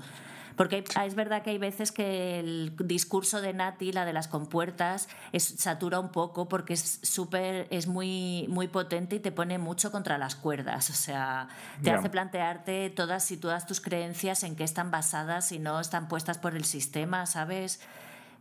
Un, un poco así. Sí, bueno, porque lo que estoy viendo es que es muy es un libro muy pues eso, mucha variedad, ¿no? Que no, no es una novela sí. al uso. No, no, a mí no me parece. Bueno, yo no sé si existe. Bueno, sí existe el concepto novela al uso, claro, la que te cuenta una historia y ya está. Aquí además, eh, no sabe. Yo al principio, como empieza hablando Nati, la de las compuertas, pensé que ella era la protagonista y luego a lo largo del libro digo, bueno, pues son un poco las cuatro. También te cuesta identificar cuál es la que te. Porque en, al principio del libro te, te hablan de las diferentes discapacidades que tiene cada una, pero a mí al final me parecía que ninguna tenía ninguna discapacidad porque no las estás viendo, no las estás escuchando, ¿sabes? Simplemente claro. te llega la que es tartamuda, como está escribiendo un libro, eh, no tartamudea al escribir, tartamudea al hablar y te lo cuenta a veces, pero tú no ves que tartamudea, no ves las compuertas, o sea, no estás viendo la, la, discapacidad y tampoco la estás sintiendo porque son porque dentro de esa discapacidad lo que hay es mucha mucha más congruencia que la que tenemos a lo mejor personas digamos normalizadas. Y digo normalizadas porque se meten muchísimo con el tema de la normalización, o sea, eh, qué es normal y por qué tenemos que ser normales, ¿no?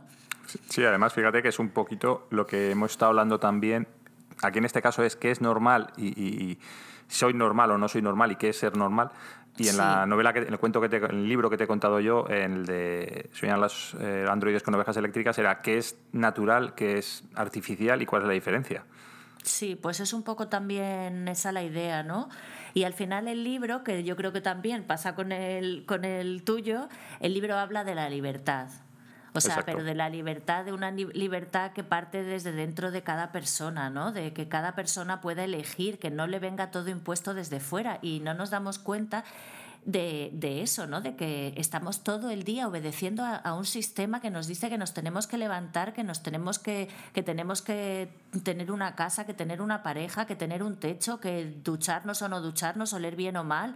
O sea, todo te lo está, digamos que estamos normalizados todas las personas. Entonces, cuando te lees este libro te dan ganas de desnormalizarte, ¿verdad? Te dan uh -huh. ganas de quedarte despierto de noche o yo qué sé, o, o, por lo menos plantearte todas estas cosas. También habla, por ejemplo, de eh, cuando, con el tema de la ocupación de la vivienda, que porque quiere ocupar una vivienda que tiene un agujero en el, en el techo, ¿no? En una sí. habitación tiene un agujero en el techo y a ella le dice, y la, la, chica que la va a ocupar, Marga, dice que a ella le da igual el agujero en el techo, que la casa le gusta.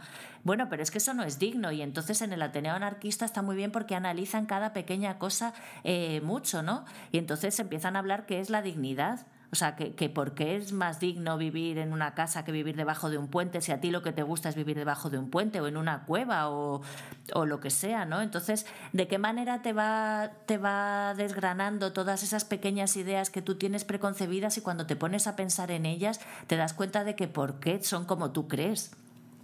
Claro. Y, Ana, por cierto. Sí. ¿Eres normal? Yo no. Mm. ¿Y yo? Tú tampoco. para nada. Pero ayer, eh, el hijo de una amiga me dijo, no sé qué me dijo, y me dijo, eres rara. Y, su madre se quedó como, oye, y le dije yo, no, no, gracias, porque, y, porque es que no quiero, o sea, tampoco pretendo ser rara, no quiero, ¿sabes? Ni pretendo ni no pretendo, es que creo que cada persona somos muy normales y somos muy raros, ¿sabes? No creo que... Yo, opino lo mismo. Y, lo normal es ser raro, o sea, lo, raro es ser normal. Es la frase esa. Nuestra, sí. La frase esa de la gente somos rara. Sí. Pues eso, la gente somos muy rara. Sí, bueno, y entonces también lo que habla dentro de lo de la libertad y todo eso es que al final eh, también eh, habla mucho del fascismo de las instituciones, especialmente, claro, visto a través de cuatro personas con discapacidad intelectual que tienen que ir a grupos de autogestión, que tienen un piso tutelado pero que las están vigilando continuamente, pues claro, ves el fascismo de las instituciones y, bueno, y el discurso de Nati habla de que todo fascismo es machismo y, y neoliberal, de los hombres habla como facho macho, macho facho neoliberal, para ella todos los hombres, pero luego no es así, porque luego habla con hombres, se acuesta con hombres, ¿sabes? Es como el concepto. Es el concepto, sí. Sí, también te quiero contar que al final del libro hay un, bueno, en mitad y al final del libro hay unas escenas de sexo que están muy bien narradas, que es un tema que a mí me, me, me, llama la atención porque me parece difícil como narrar una escena de sexo de manera que resulte natural. Y Cristina Morales lo hace muy bien porque resulta de verdad muy natural como si dos amigas con mucho desparpajo, porque eh, yo reconozco que no hablo así de sexo a lo mejor con mis amigas, como si dos amigas con mucho desparpajo se cuentan, bueno, porque en este caso se lo están contando una a otra, ¿no? Se cuentan todo sexualmente igual que si estás hablando de que te has comido un bizcocho y cómo se te deshacía en la boca, pues lo mismo, ¿no? Y bueno, yo te quiero decir que he disfrutado un montón la lectura de, este libro. Tiene 417 páginas, creo, y a mí normalmente me da, te lo digo de verdad, me da pereza coger un libro tan gordo, pero es que cuando empecé, cuando, normalmente cuando me leo un libro así gordo estoy pensando, puf, lo que me queda por terminar. En este caso, de verdad, desde el primer capítulo pensé qué bien que es tan largo, porque, me, es, porque he disfrutado, pero muchísimo, y me ha durado nada, una semana y media o algo así. Pues casi me podías leer un trocito ¿no? Sí, venga, te voy a leer, ya te digo, una parte de, de lo de la lectura fácil.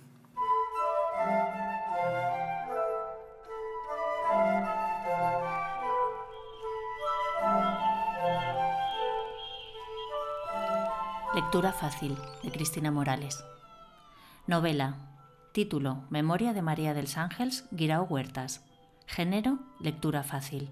Autora: María del Ángeles Guirao Huertas. Capítulo 1. Presentación. RUDI significa residencia urbana para discapacitados intelectuales. No se dice me encerraron en la RUDI, ni me ingresaron en la RUDI. Se dice me institucionalizaron. Y diciendo eso ya no hace falta decir RUDI. Antes no estaba institucionalizada en una RUDI, estaba institucionalizada en un CRUDI. CRUDI significa Centro Rural para Discapacitados Intelectuales. Ese estaba cerca de Arcuela Mora. Arcuela Mora es muy pueblo. Me institucionalizaron ahí porque cuando murió mi madre, se quedó la casa al banco. Mi madre tenía un usufructo vitalicio sobre la casa. Usufructo vitalicio significa que tú y tus hijos podéis vivir en un sitio hasta que os morís.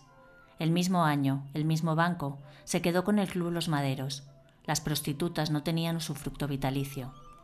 Me fui a vivir a casa de mi tío Joaquín y a los tres meses apareció la trabajadora social, Mamen o Doña Mamen. Trabajadora social significa mujer que ayuda a las personas en riesgo de exclusión social. Exclusión social significa ser una persona mendiga, delincuente, drogadicta o que no tiene casa. ¿Yo soy una persona en riesgo de exclusión social? Le pregunté a Mamen. Ella me dijo que desgraciadamente sí. Le pregunté que por qué. Me dijo que porque yo tenía unas necesidades especiales y en casa de mi tío no había ni cuarto de baño.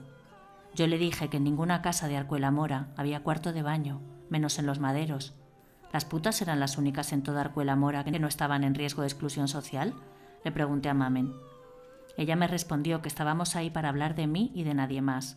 También me dijo que no se decía puta, se decía prostituta, porque si decía palabrotas me ponían todavía más en riesgo de exclusión social. Ahí fue cuando aprendí la palabra prostituta. Mammen me hizo muchas entrevistas. Entrevistas como en las revistas y en la televisión, pero en tu casa. Vino a la casa de mi tío muchas veces, a veces por la mañana y a veces por la tarde, en invierno, en verano, en primavera y en otoño. Pero eran entrevistas muy aburridas porque siempre me hacía las mismas preguntas. Una vez me regaló un pijama y otra vez un jersey, pero ya se me han roto de viejos. Hasta que un día las entrevistas se acabaron y ya no nos fuimos a dar un paseo las dos solas como hacíamos muchas veces, ni tampoco se vino al huerto mientras mi tío Joaquín y yo recogíamos las habas o las manzanas o arábamos o le dábamos de comer a la Agustinilla. La Agustinilla era la yegua de mi tío. Tampoco se quedó en el tranco de la calle para tomar el fresco con los vecinos. Ese día Mamen nos pidió a mi tío y a mí que pasáramos adentro de la casa, como habíamos hecho alguna vez en invierno, pero con la diferencia de que era verano, y nos sentáramos, porque quería decirnos una cosa importante y en privado. Pero no fue una cosa, fueron cuatro. Uno. La primera cosa que nos dijo fue que el gobierno me iba a pagar una pensión. Gobierno son los políticos que salen en la tele o que dan el pregón en las fiestas. Pensión significa que te dan dinero todos los meses, pero para dártelo tienes que abrirte una cuenta en el banco. Cuenta en el banco significa que el gobierno le da el dinero al banco y después el banco te lo da a ti. Abrimos la cuenta en el mismo banco que se había quedado con mi casa y con la casa de prostitutas, porque era el único banco de Arcuela Mora. Este banco se llama Bancorea. Bancorea significa Banco de la región de Arcos. Todo el mundo sabe lo que es un banco y lo que es la región de Arcos, y no hace falta que lo explique. 2. La segunda cosa que nos dijo fue que yo me podía ir a vivir al Crudi de Somorrín. Somorrín es un pueblo más grande que mi pueblo y que pilla cerca en coche, y que tiene los médicos, las tiendas, el colegio, el Bancorea y el ayuntamiento. El ayuntamiento es donde están los políticos del pueblo. Si vas en bicicleta o en carro, Somorrín no pilla tan cerca pero a mí siempre me llevaban en coche. 3. La tercera cosa que nos dijo fue que yo le daba permiso al Crudi para quedarse cada mes con casi toda mi pensión, para poder pagar mi habitación, mi ropa, mi comida, mi cuarto de baño, mis excursiones de los fines de semana y todo lo que yo necesitara para vivir. Con el resto de tu dinero podrás hacer lo que quieras, me dijo Mamen. Pues menos mal, doña Mamen, le respondí yo. Pero no me llames doña, mujer, que ya somos amigas y solo tengo seis años más que tú, me respondió ella. Si yo tenía 18 años, Mamen tenía 24. Ahora yo tengo 43 y ella, si no se ha muerto, tiene 49. Cuando yo tenga 49, ella, si no se ha muerto, tendrá 55. Y así, mientras no nos muramos ninguna. Ahí fue cuando empecé a llamar a doña Mamen solo Mamen a secas. Mi prima hermana Patricia no la llamaba Mamen, la llamaba la Mamen, igual que a mí me llama la Ángels. A su hermana la Nati, a su otra prima la Marga al chino de abajo el ting y a todo el mundo le pone el la o el el delante de su nombre, igual que hacen los catalanes cuando hablan en catalán y también a veces cuando hablan en español porque se les pega. Pero mi prima hermana Patricia no es catalana ni sabe catalán. Yo soy catalana por parte de tía y me llamo Ángela. Ángela, en catalán, se dice Ángels. Ahora vivo en Cataluña y tengo que integrarme en la sociedad catalana, tengo que respetar su diversidad lingüística para que los catalanes respeten mi diversidad funcional. Por eso en Barcelona digo que me llamo Ángels. No es una mentira, solo es una traducción. En catalán sí se puede decir la Ángels o la Marga o la Nati, pero en español no. En español queda muy feo y es de mala educación. Cuando Patricia decía la mamen, aprovechaba para hacer siempre el mismo chiste, que era cuando cualquier institucionalizado pedía algo, o se quejaba por algo, o necesitaba algo. Patricia le decía, que te la mamen. Por el que te la mamen, castigaron a Patricia sin tele, sin paga y sin el paseo de los domingos muchas veces.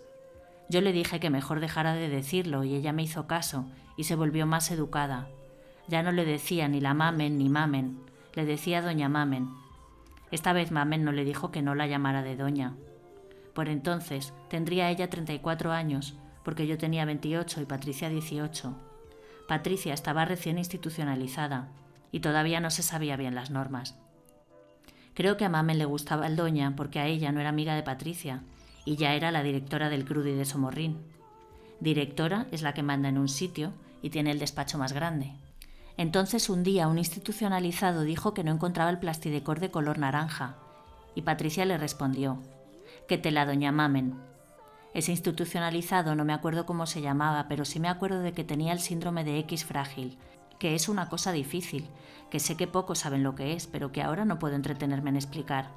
Solo quería decir que fue entonces cuando le pusieron a Patricia las pastillas, porque dijeron que tenía alteraciones de la conducta. Lo de Patricia y lo del síndrome de X frágil son digresiones.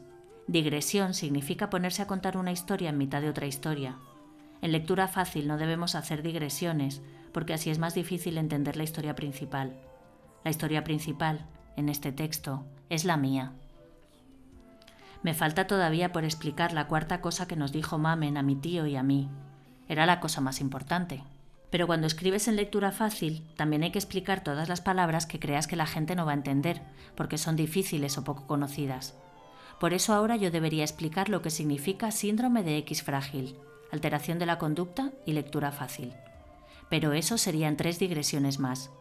Veo que aquí hay un problema que no pueden resolver las directrices para materiales de lectura fácil de la sección de servicios bibliotecarios para personas con necesidades especiales. Bueno, se lo diré a mi persona de apoyo de mi grupo de autogestores de los martes por la tarde, pero mientras tanto yo sigo como yo crea. No voy a explicar lo que significa directrices ni lo que significa sección de servicios bibliotecarios para personas con necesidades especiales, ni lo que significa persona de apoyo. ¿Vale? Solo voy a explicar lo que significa grupo de autogestores, porque es una cosa muy importante. No es la misma cosa tan importante que esa cosa número 4 que nos dijo Mamen a mi tío y a mí, pero también es importante. Como esta historia la estoy escribiendo yo, se supone que yo decido qué es importante y qué es digresión. En la página 19 de las directrices para materiales de lectura fácil lo pone muy claro. No limite demasiado la libertad del autor y más adelante una cosa que no entiendo bien, pero que creo que quiere decir más o menos lo mismo. No sea dogmático, deje que la ficción sea ficción. Me parece que ficción es la ciencia ficción como Avatar y la Guerra de las Galaxias. Me parece muy bien, así que yo a lo mío. Grupo de autogestores significa grupo formado por personas adultas que tienen discapacidad intelectual o diversidad funcional intelectual y que se reúnen una vez a la semana para hacer seis cosas. 1. Adquirir habilidades de comunicación. 2. Alcanzar mayor autonomía personal y social. 3. Aumentar sus posibilidades de hablar y decidir por sí mismos. 4. Aprender a tomar decisiones en su vida cotidiana. 5. Aprender a participar en la vida asociativa. 6. Debatir sobre los temas que les interesan. De momento no voy a explicar lo que significa discapacidad intelectual, ni lo que significa diversidad funcional, ni lo que significa vida asociativa. ¿Vale? En lectura fácil hay que escribir frases cortas o tú misma cortarlas, porque así se lee más rápido y te cansas menos leyendo. También te cansas menos escribiendo. En lectura fácil no se puede sangrar ni justificar el texto, que no tiene nada que ver ni con la sangre ni con dar justificaciones. Significa que las líneas empiezan todas a la vez por el lado izquierdo de la página. Eso es no sangrar. Y como las líneas van hacia el lado derecha, hay que dejar que cada una llegue hasta donde llegue, aunque sean unas más largas y otras más cortas, y el texto no sea una columna perfecta. Eso es no justificar. Una de las pruebas que sirven para probar que un texto es un buen texto de lectura fácil es poner la página tumbada. Entonces tiene que parecer que las frases son hierba o montañas o edificios de una gran ciudad, como los de las películas. Hay muchas más directrices de lectura fácil. Yo me las estoy aprendiendo y creo que se me da bien. Mi persona de apoyo de mi grupo de autogestores me ha dicho que si sigo así, puedo escribir un libro que hable de mí misma y publicarlo en una editorial. Publicarlo significa que esté en las librerías y venderlo para que otros la lean. Entonces yo sería una escritora y vosotros mis lectores. Es muy fuerte, es lo más fuerte que me ha pasado en la prostituta vida. No pienso en otra cosa desde que Laia me dijo eso. Me paso el día estudiando las directrices de la sección de servicios bibliotecarios de personas con necesidades especiales. Esta digresión ha sido muy larga. Este material, como dicen las directrices, ya no sería publicable. Me da un poco de rabia porque llevaba cuatro días escribiendo. Pero también sé que en las películas los escritores hacen muchas bolas de papel, con las cosas que han escrito y que no son publicables, y las lanzan a la papelera como pelotas de baloncesto. Estoy deseando acabar esta frase para conectar el móvil al ordenador, descargar todo lo que llevo escrito de digresiones no publicables, imprimirlas, hacer una bola de papel y tirarla a la basura.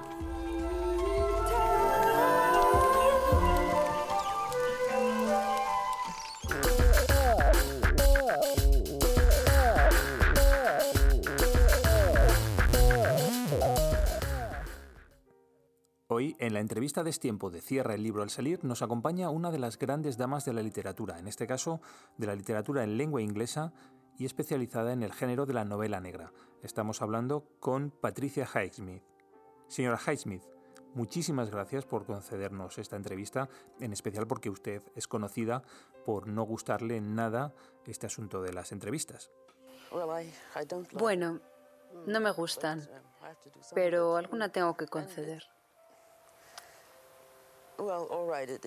Ayudan al éxito de los escritores, no hay duda, pero hay que ser selectivo.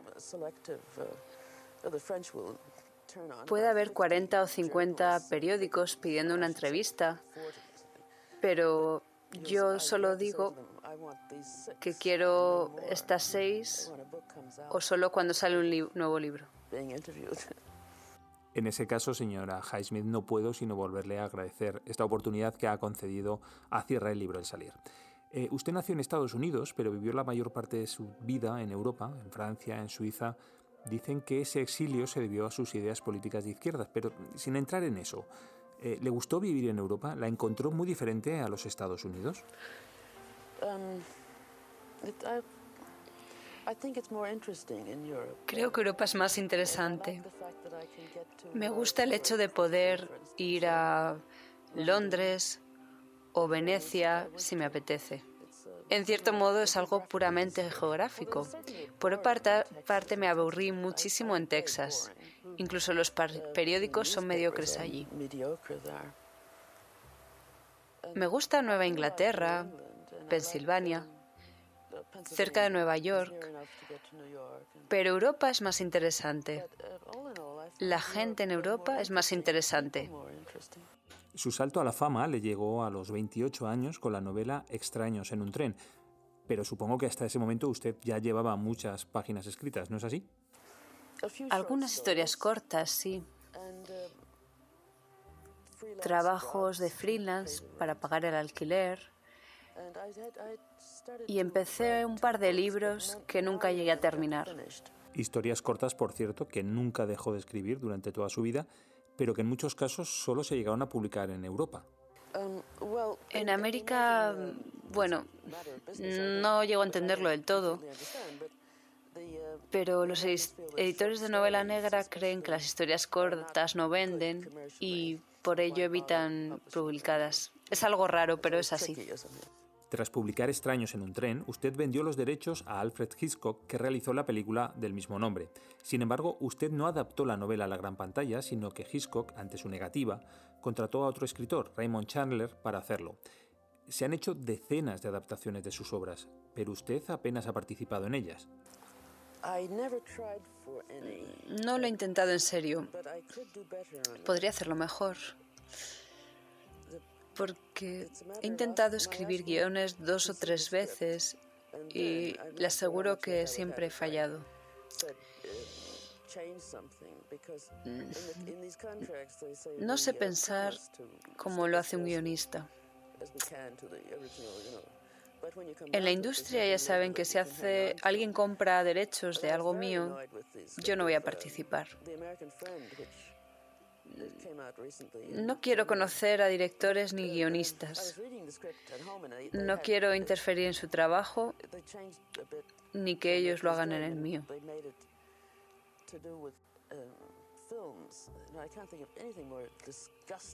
Todo esto es muy molesto. Cuéntenos, ¿cuáles son sus rutinas cuando se pone a escribir? Cuando escribo una novela me gusta escribir ocho páginas diarias. Lo mismo con las historias cortas. Bueno, quizá en ese caso escribo diez páginas. Trato de hacer las cosas aburridas por la mañana y escribir cuatro o cinco horas. Por cosas aburridas me refiero a hacer la compra, leer correspondencia comercial, cosas así. Su personaje más conocido es Mr. Ripley, que protagonizó varias de sus novelas. Se trata de un personaje sin ningún tipo de moral y que normalmente sale bastante bien parado en sus libros. De hecho, eh, es un personaje al que se le llega a coger cariño a pesar de ser un asesino. Um, sí, pero casi siempre mata cuando piensa que está bien hacerlo como miembro de la mafia.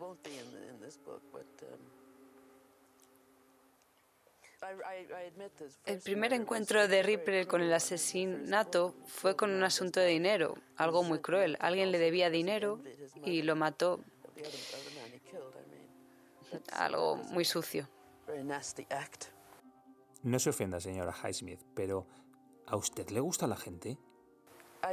Yo no viviría en una gran ciudad porque no me gustan las relaciones, no me gusta salir a cenar, no me gusta el cine.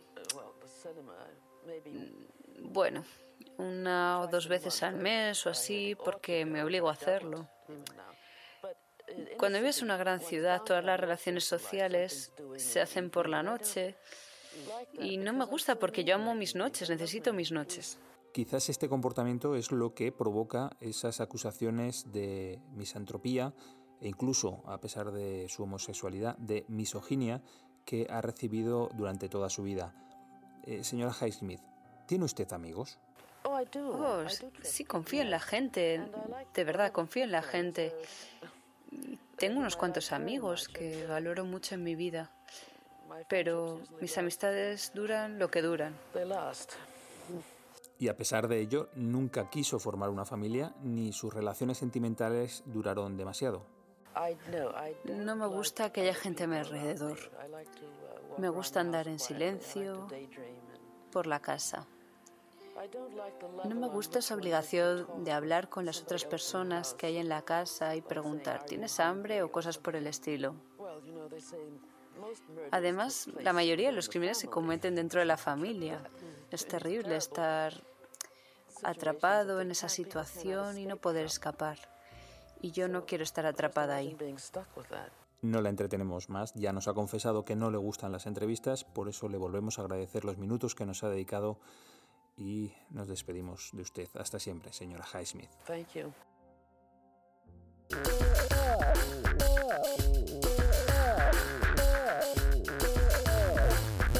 Eh, Ana, ¿qué es una reseña borgiana? Bueno, pues una reseña borgiana es una reseña que nos hemos inventado el nombre porque nos encanta Borges y, nos parece un poquito raro, hablando de rarezas y normalidades, eh, es un autor así con muchos matices y entonces eh, las reseñas borgianas son reseñas de los libros más raros que nos encontramos y que en casi todas las ocasiones hemos podido leer porque hay algunas ocasiones que no. Eh, el otro día me contaste un libro que al que no habías tenido acceso pero, que no he podido leer pero bueno, pues en la mayoría de los casos intentamos habernoslos leído, pero no siempre es posible porque encontramos un libro raro, oímos hablar de él, o sea, leemos sobre él en internet o alguien nos habla de él y aún así queremos contarlo. Y claro, y me traes una reseña borgiana.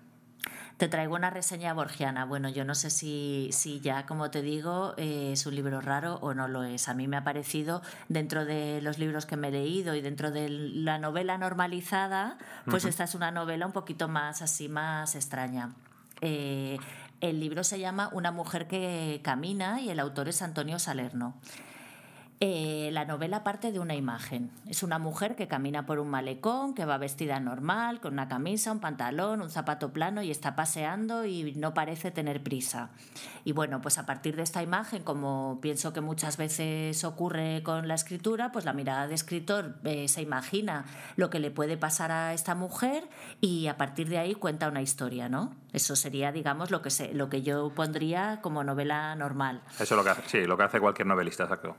Esto, bueno, pues eh, Antonio Salerno, no, el, autor, no, no, nos cuenta una historia, nos cuenta esa historia, pero luego nos cuenta otra historia y otra historia y otra y otra y otra y nos cuenta todas las posibles, bueno, todas seguro que no, nos cuenta muchas posibles historias que le pueden pasar a esa mujer que camina por un malecón y abre el foco y también nos cuenta las posibles historias que le pasan a los personajes que también están en la escena de, del malecón. Entonces, eh, al principio la mujer eh, se dirige a... ha quedado con un amante que llega, la abraza, le cuenta que ha dejado su mujer, que por fin pueden vivir esa historia, pero luego esa escena se termina y la mujer va a ver a su madre que está enferma en el hospital, en otra escena va a una entrevista de trabajo, va a una prueba médica, al supermercado, da media vuelta y se pasa la tarde de arriba abajo por el malecón tiene hijos, no los tiene, es estéril, es lesbiana, no tiene importancia su historia familiar, o sea, es, como... Como, un, como, un, como si fuera un árbol que el tronco se empieza a, ir hacia distintas ramas, ¿no? O, o algo así. O... Sí, sí. Sí, bueno, eh, también la mujer a veces tiene nombre y a veces no. O sea, el, autor me gusta mucho porque ha jugado con, muchísimas posibilidades, ¿no? En este sentido. Se llama Andrea, Esmirna, Olga, Ida. También, como te digo, conocemos a otros personajes del paseo que interactúan con la mujer o que tienen otra historia diferente. Hay un hombre que pasea un perro, un niño que juega con una pelota, están los coches que pasan por la calle, hay un repartidor de comida, un grupo de mujeres que charlan a mí me ha recordado un poco, por un lado, a, los viernes creativos, porque es un poco así, o sea, yo pongo una foto de, en muchas ocasiones pongo una foto y esa foto tiene muchas historias diferentes, muchas muchas se parecen unas a otras, pero muchas otras son diferentes, ¿no? Entonces, eh, si le das una imagen en vez de a, a 20 personas o 30 que pueden participar en los viernes creativos, se la das a 100 personas, pues tienes una mujer que camina de Antonio Salerno, ¿no? Claro, que por cierto, un inciso muy pequeño, algún día de estos hablaremos de tus viernes creativos. Bueno, de nuestros viernes creativos, podemos decir, ¿no? Que tú ah. eres el padre de los viernes creativos. Yo soy el abuelo. bueno, el abuelo. ¿Y entonces yo qué soy? ¿La madre? Tú eres la madre. pues a ver si me sale un hijo ya, por favor. que, que continúe con la tradición. Eh, también me recuerda, no sé si has visto la película Las vidas posibles de Mr. Nobody, que es una mm. película... No. ¿No la has visto? Bueno, pues eh, te la recomiendo porque también es muy interesante. Y también eh, es una noticia que leí el otro día sobre una máquina, un ordenador cuántico que puede imaginar hasta 16 futuros posibles. En este caso la diferencia es que los personajes son múltiples y, y, aunque al principio te parece que la mujer es la protagonista, es una sola de, es una de las historias, porque todos todos pueden ser los protagonistas. Es un poco como cuando uno cree que es el protagonista de todas las historias y en realidad tú eres protagonista solo de tu propia vida, ¿no? Claro. A ver si lo he entendido bien. Porque, claro, yo al principio lo estabas contando y estaba entendiendo que era como una especie de novela fractal. Pero claro, un fractal es un fragmento idéntico que se va repitiendo muchas veces. Esto no es así. Es simplemente que tú partes de una escena e imaginas los distintos desarrollos que va a tener esa escena, que pueden ser, pues no sé cuántos hay en la novela, pero bueno, que hay muchos desarrollos para el mismo punto de partida. Sí. Vale. Y luego también hay personajes que no están en, el, en la foto, digamos, porque parte de una especie de foto fija, ¿no? Hay personajes, pues por ejemplo, el amante con el que se encuentra o la madre a la que va a ver al hospital o los posibles hijos no aparecen. Claro en esa primera foto, pero luego se van relacionando con otros personajes que sí están en la foto. O sea, digamos que las historias, como cada historia es independiente, pero al final todas las historias, o sea, es como las vidas posibles que puedes tener, te vas a encontrar con la misma gente que vive en tu barrio, pero te vas a, vas a vivir diferentes historias con ella, ¿no? Entonces, los hijos que, tuvo o que no tuvo se mezclan en otra historia con otro personaje o se mezclan con ella de otra manera, o, ¿sabes? Todo eso se va interrelacionando dentro de la novela de manera diferente. Claro, muy interesante.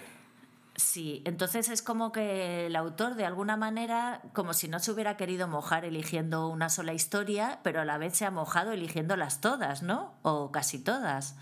es un poco, eh, hay una teoría que, me gusta mucho, que a mí me, la contó alguien y no sé si, si, existe así como teoría, como que cada vez que tomamos una decisión en nuestra vida se bifurca nuestras vidas, ¿no?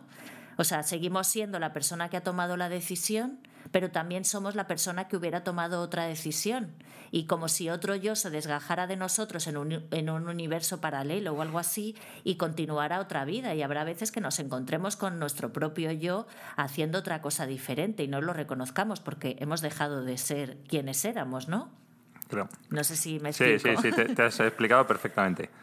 Vale, y, bueno, un poco lo de las vidas posibles de Mr. Nobody eh, parte de ahí, de una decisión que tiene que tomar un niño en un momento dado y es una decisión tan importante que, que, su vida a partir de ahí se bifurca cada vez que tiene que tomar una decisión. De verdad que es una película, yo la he visto dos veces, bastante seguidas, porque es que es como quiero verla otra vez, o sea, quiero captar, habla también un poco de la física, de la física cuántica o de la física.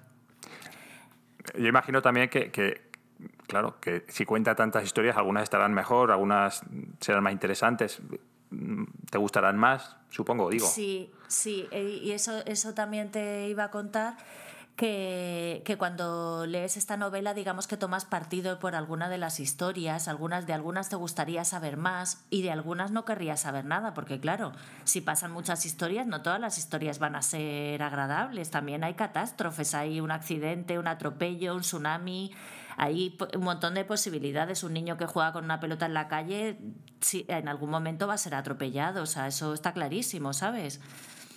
Y luego también tiene una cosa curiosa el libro, y es que, bueno, eh, eh, te cuenta todas las historias que puede, que se le ocurre o que ha querido contar, pero hay historias que no te ha contado.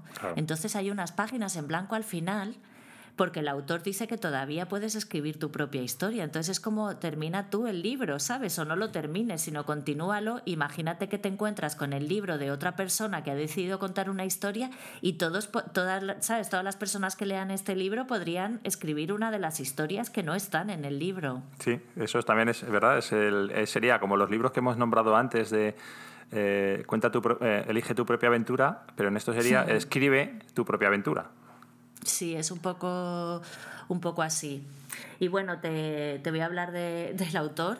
Eh, Antonio Salerno es un escritor italiano afincado en Castellón y esta novela la escribió en los años 80, pero es que no he encontrado tampoco mucha más información por ahí, o sea, ni le encontrado en las redes sociales, ni entrevistas, ni nada a mí la novela me llegó, aquí en La Palma pasa mucho que la gente se va de la isla y entonces pues hacen una especie de mercadillo o lo que sea y alguien me, pues en, o sea, un mercadillo digamos que pone un, que, quiere que la gente se lleve sus cosas para no tener que llevárselas o tirarlas o lo que sea, ¿no?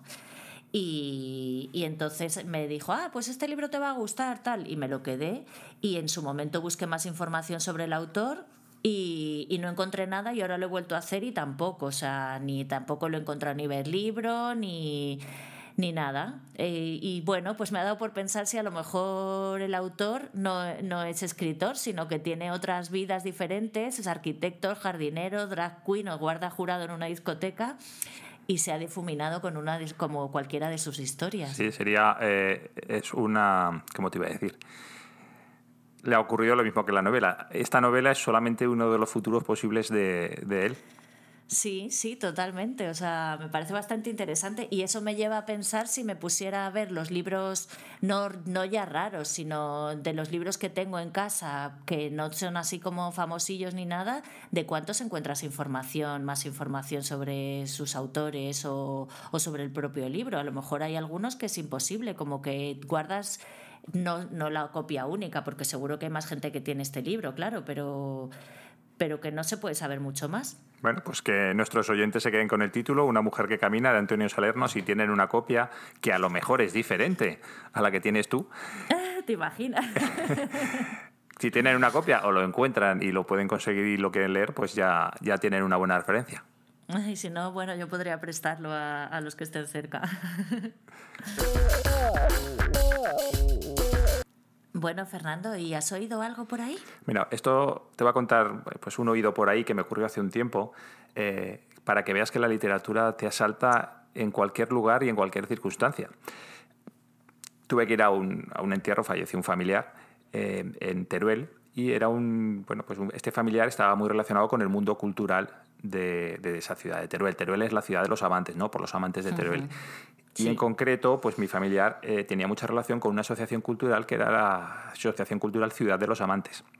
Bueno, pues eh, estuvimos allí en el entierro y cuando ya pues, fuimos al cementerio con el coche fúnebre y las coronas y, y están colocando las coronas, me fijé que esta asociación había mandado una corona con una banda, pero en lugar de poner, eh, bueno, eh, recuerdo de Asociación Cultural Ciudad de los Amantes, los de la floristería se confundieron y pusieron mal las letras. Y ponía Cuidad de los Amantes. Entonces me quedé leyendo el, pues eso, la banda, porque además estaba la primera de todas, se quedó la, o sea, la pusieron la última, con lo cual se quedó la primera de todas.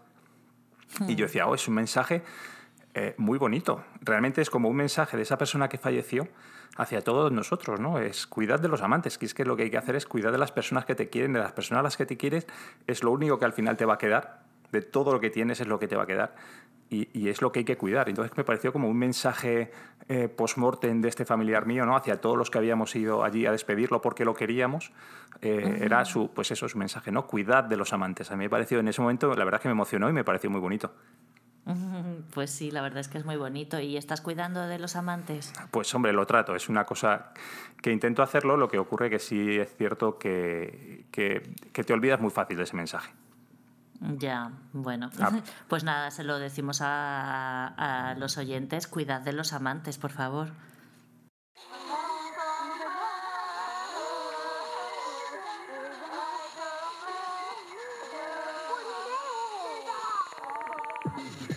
Bueno, pues ya llegamos al final de nuestro programa y solo nos queda despedirnos. Ahí sí, ha sido otro placer enorme volver a compartir este ratillo contigo y, estar este mes preparando el programa, porque claro, nuestros oyentes solo oyen esta parte, ¿no? Esta hora, esta hora y media, estas dos horas que dura el programa, pero para nosotros supone mucho trabajo y, el hablar mucho, el escribirnos mucho, el, comentarnos muchos temas, ¿verdad? Durante todo este mes. Sí, algún día sacaremos los WhatsApp secretos de, de Cierra el libro al salir.